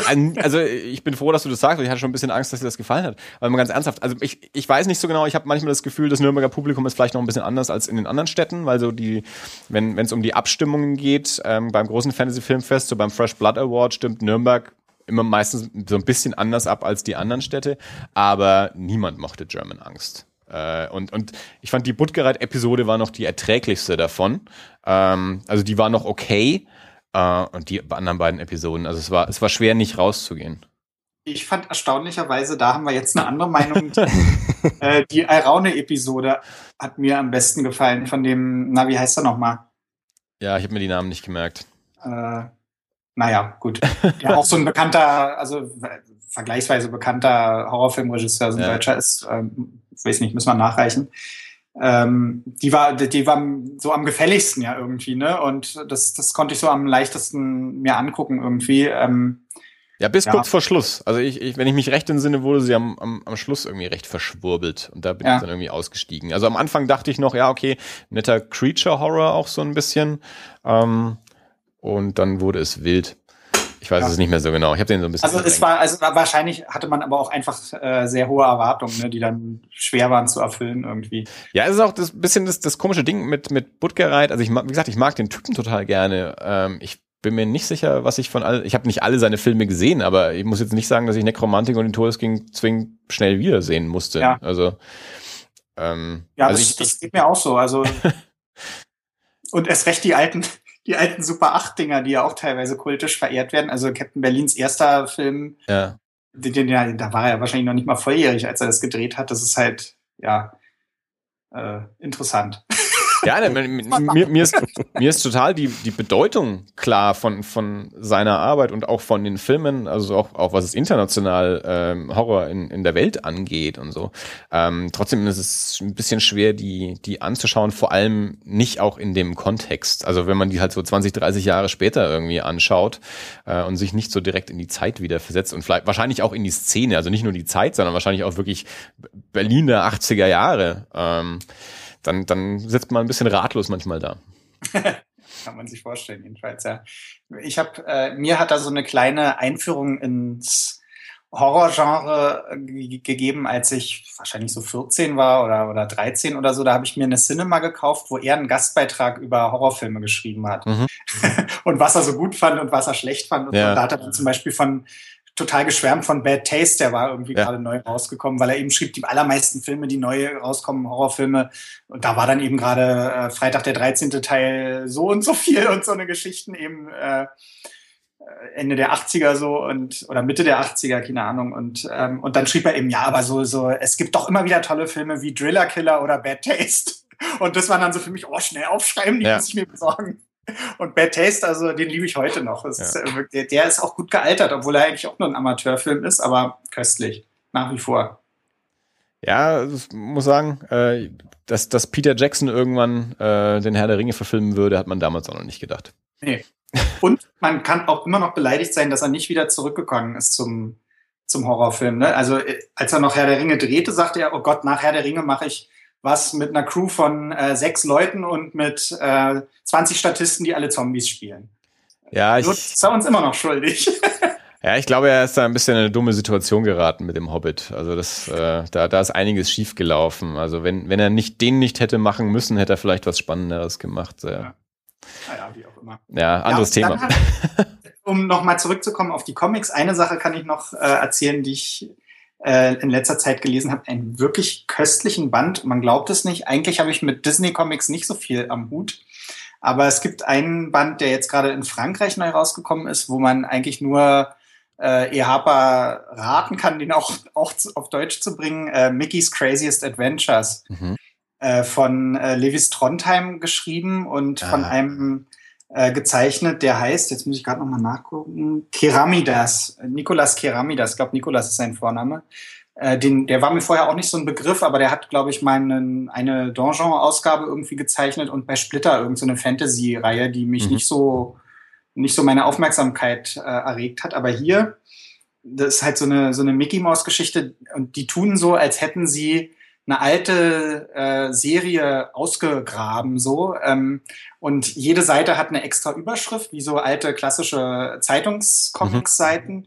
und ähm, ja sie, sie Mickey und Donald suchen irgendwie so ein, so, ein, so, ein, so ein Gerät, so eine Erfindung von Daniel Düsentrieb.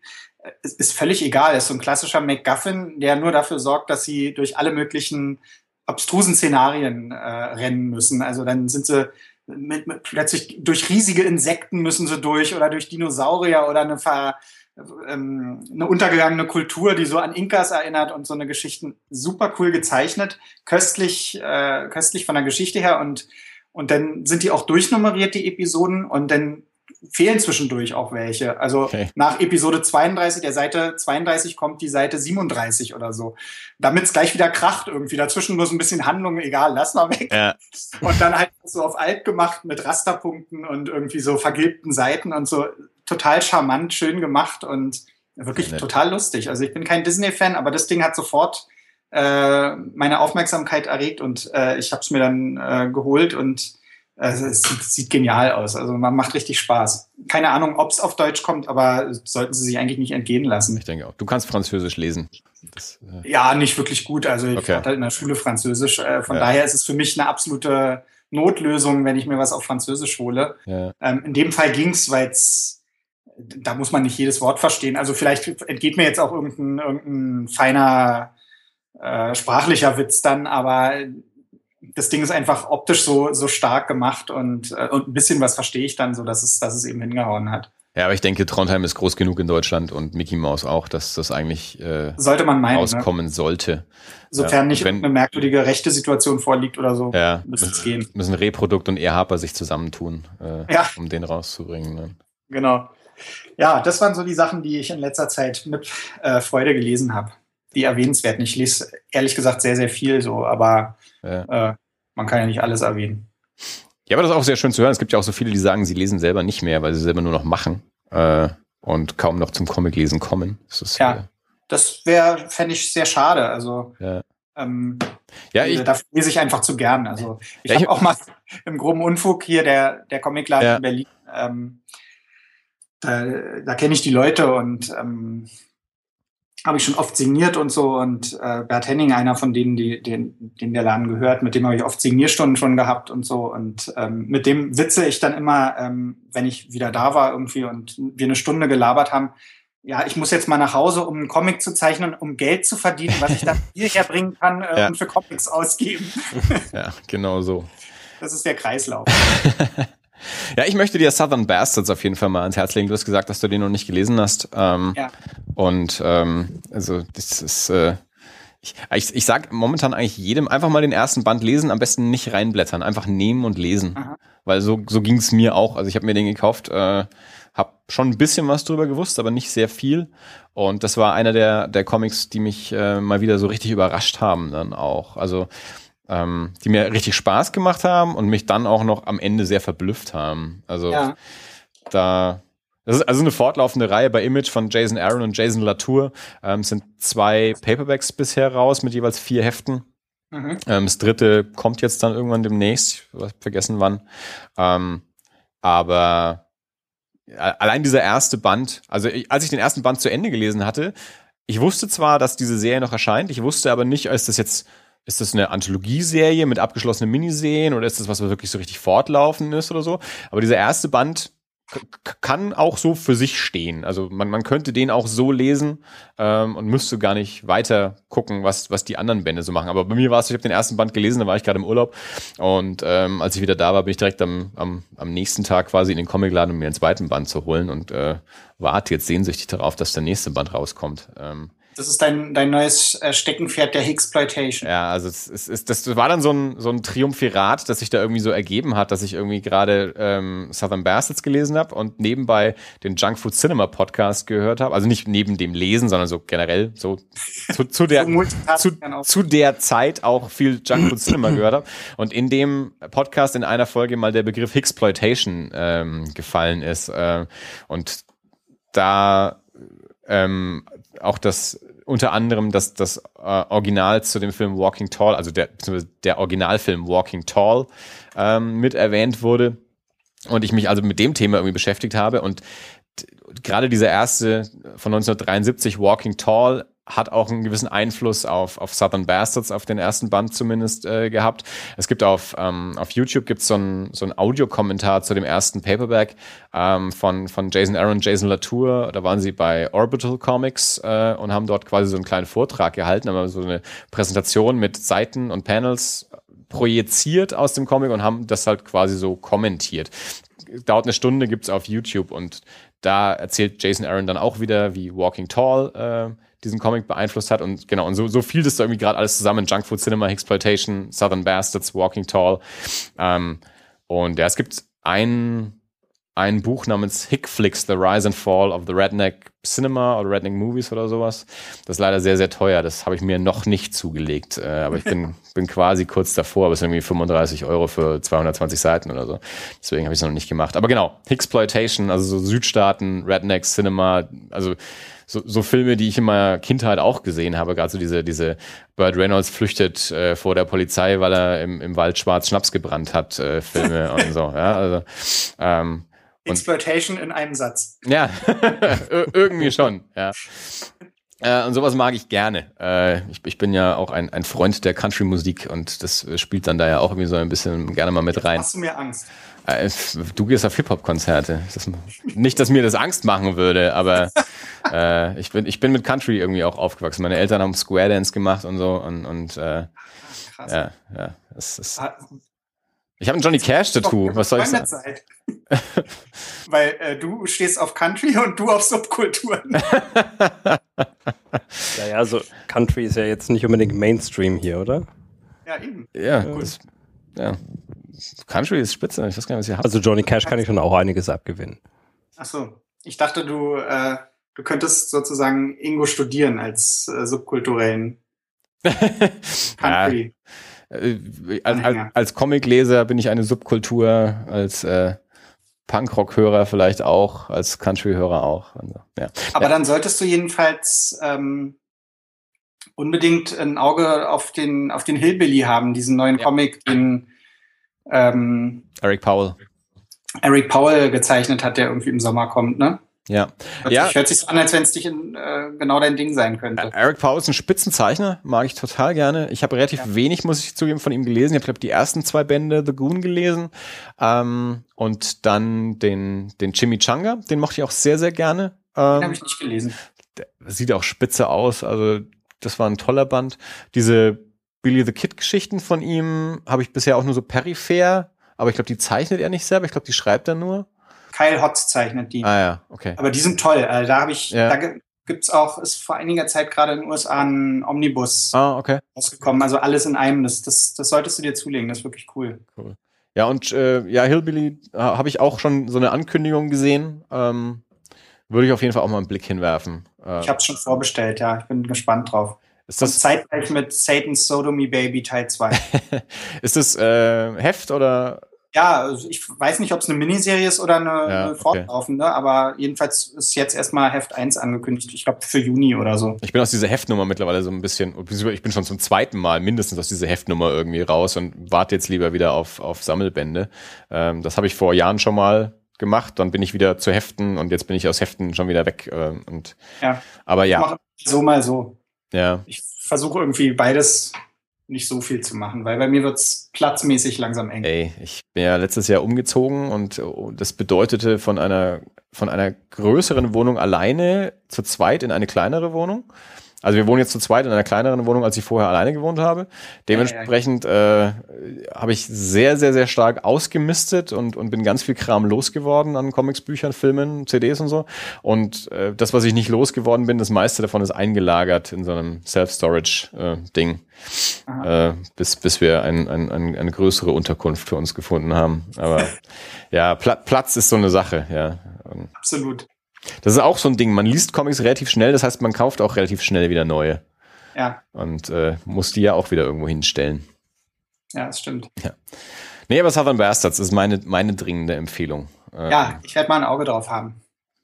Wenigstens den ersten Band mal, äh, mal lesen. Okay. Um, ja, ich habe zwar noch ein paar Sachen hier drauf, aber wir müssen das jetzt hier nicht äh, nötig, unnötig in die Länge ziehen mit äh, Themen, die nicht mehr so richtig dazu passen. Ähm, hast du hast du noch irgendwas, was du was du äh, unseren Hörern oder uns auch äh, mitgeben willst, noch noch eine Message oder so oder abgesehen davon, dass natürlich alle zum Comic Salon kommen sollen und äh, am Truckstop kaufen sollen. Bitte was? Truckstop. Am besten am, zweimal und für Verwandte. Am Stand von Gringo Comics eigentlich alles kaufen sollen alles, wo so Wodka draufsteht.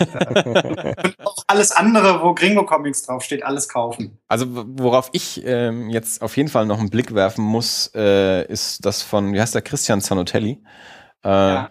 Das, äh, da bin ich jetzt ähm, in, in meiner Vorbereitung wieder drüber gestolpert und dachte mir, das, das muss ich mir auf jeden Fall mal, mal näher anschauen. Das sah sehr ja, gut aus. Krass gibt's in Erlangen den zweiten Band, aber ist noch total geheim.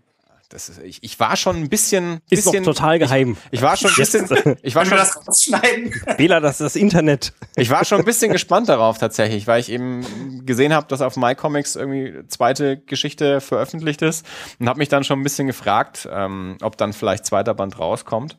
Ähm, ja, das wäre natürlich ganz cool. Dann würde ich mir die zwei auf jeden Fall mal holen. Nee, aber ähm, Wenn genau. Wenn ich allerdings eine Prognose wagen darf, äh, es, es wird sehr eng. Ja, also aktuell kommt da auch ein bisschen später dann raus. Das, das, das passiert ja häufiger. ja, ja, klar. Also man hat es schon öfter von Verlagen gehört, die dann gesagt haben, die am Donnerstag gesagt haben, ja, morgen früh kommt hoffentlich die Lieferung, die eigentlich vor zwei Wochen schon hätte kommen sollen. Ja, ja, genau. nee, aber hast du, äh, abgesehen von Comics Long, irgendeine, irgendwas, was du noch loswerden willst? Äh, nö. Seid lieb zueinander. Das ist so eine nette Message eigentlich. So. Ich hätte jetzt gesagt, lest mehr Comics, aber äh, seid lest lieb, mehr Comics sowieso. Se, seid lieb zueinander. lest mehr Comics und seid lieb zueinander. Ja, das eine bedingt ja das andere fast. genau, weil man sich nicht gegenseitig umbringt, während man Comics liest. B böse Menschen lesen keine Comics. Ja, auch das. Und, äh, und wenn du schlimme Comics liest, hat es ja auch immer eine kathartische Wirkung, genau wie äh, Horrorfilme. Ja, genau. Erie International enden wir auch immer mit äh, schaut mehr Horrorfilme oder okay. sowas ähnlichem an. Ja, absolut. Ähm, Bela, so. vielen, vielen Dank, ähm, dass, dass du die Zeit genommen hast. Wir sind jetzt doch über zwei Stunden gekommen. Ja, was, was der Hörer nicht mitkriegt, ist, wir sehen uns und es ist irgendwie sowohl bei euch als auch bei mir total dunkel geworden. Ja, ja. Ich meine, wir, wir sitzen ja eh im Keller, also das, das, das also, Fenster, das es hier gibt, ist sehr klein und, und lässt eh schon also nicht bei, so viel bei, Dicht bei, aus. Bei uns kann ich dazu sagen, dass es, ähm, ich, ich regel hier immer mal wieder die, die, äh, das Licht ein bisschen runter. Ich kann es auch mal wieder hochfahren. Wir haben einen Dimmer. das ist äh, bloß damit wir hier nicht, äh, also um, um, um uns auch ein bisschen anzupassen. Aber bei dir sieht man tatsächlich äh, hinten an der Ecke, dass es deutlich dunkler geworden ist. Da war vorhin noch Tageslicht. Die Schreibtischlampe wenigstens angemacht, ja. weil ich äh, mich nicht gut vorbereitet, was die Lichtsituation angeht. ja, es ist, wir haben auch, wir haben ja vorher schon gesagt, manchmal wird es bei uns länger, weil wir wollten es diesmal nicht so lang werden lassen. Es ist jetzt doch länger geworden als gedacht. Aber ähm, so ist es, wenn man halt ins äh, Reden gerät und einen netten Plausch hat und, und äh, einen, einen, einen netten, angenehmen Gesprächspartner, mit dem man dann so von einem Thema ins andere kommt. Also so ungefähr hatte ich mir das schon vorgestellt, dass das passieren könnte. Ähm, wie gesagt, äh, vielen, vielen Dank, ähm, dass du dir Zeit genommen hast, ähm, mit uns dieses nette kleine Gespräch zu führen. Äh, wie gesagt, äh, offene, offene Einladung. Ähm, also äh, wenn du den nächsten Band promoten willst, sag Bescheid. äh, und ja, und äh, wir kommen natürlich beim, beim Comic-Salon vorbei. Eventuell haben wir auch ein Aufnahmegerät mit dabei, falls du mal fünf Minuten Zeit hast oder so. Aber ansonsten, wir kommen natürlich einfach immer so zum Hallo sagen auch vorbei und äh, Neuigkeiten anschauen. Ähm, ja, also äh, Menschen dort draußen, zieht los, äh, kauft euch Comics von Bela Sobotke und lest sie auch ähm, und gebt ihm und uns Feedback. Du bist zu finden auf Twitter, einfach nur @sobotke, glaube ich, oder? Genau. Genau, ähm, also dort ähm, kann man kann man Bela auf jeden Fall erreichen und ihm sagen, wie toll seine Comics sind. Ähm, und uns findet man äh, irgendwie das bindestrich alles.de und da steht dann der ganze Rest. Das muss man jetzt nicht alles aufsagen. Das finde ich immer langweilig. Wenn, wenn ich das noch schnell sagen kann, alles, was so Neuheiten angeht, Gringo Comics im Allgemeinen und auch meine Sachen, die bei Gringo erscheinen, sind äh, immer im, im Gringo-Blog. Der ist zu erreichen unter gringo-logbuch.de. Also. Und alles, was mich angeht, genau, Edsobotke bei Twitter, da ist immer brandaktuell. Wir packen das alles auch in die Show Notes. Ähm, ist dann auf unserer Website zu finden, wie gesagt, das-alles.de. Ähm, ja, ähm, vielen Dank, Dirk, vielen Dank, Bela, vielen Dank, Zuhörer und dann hören wir uns alle bald wieder. Bis zum nächsten Mal. Ich danke euch. Bis bald. Jo, tschüss. Ciao.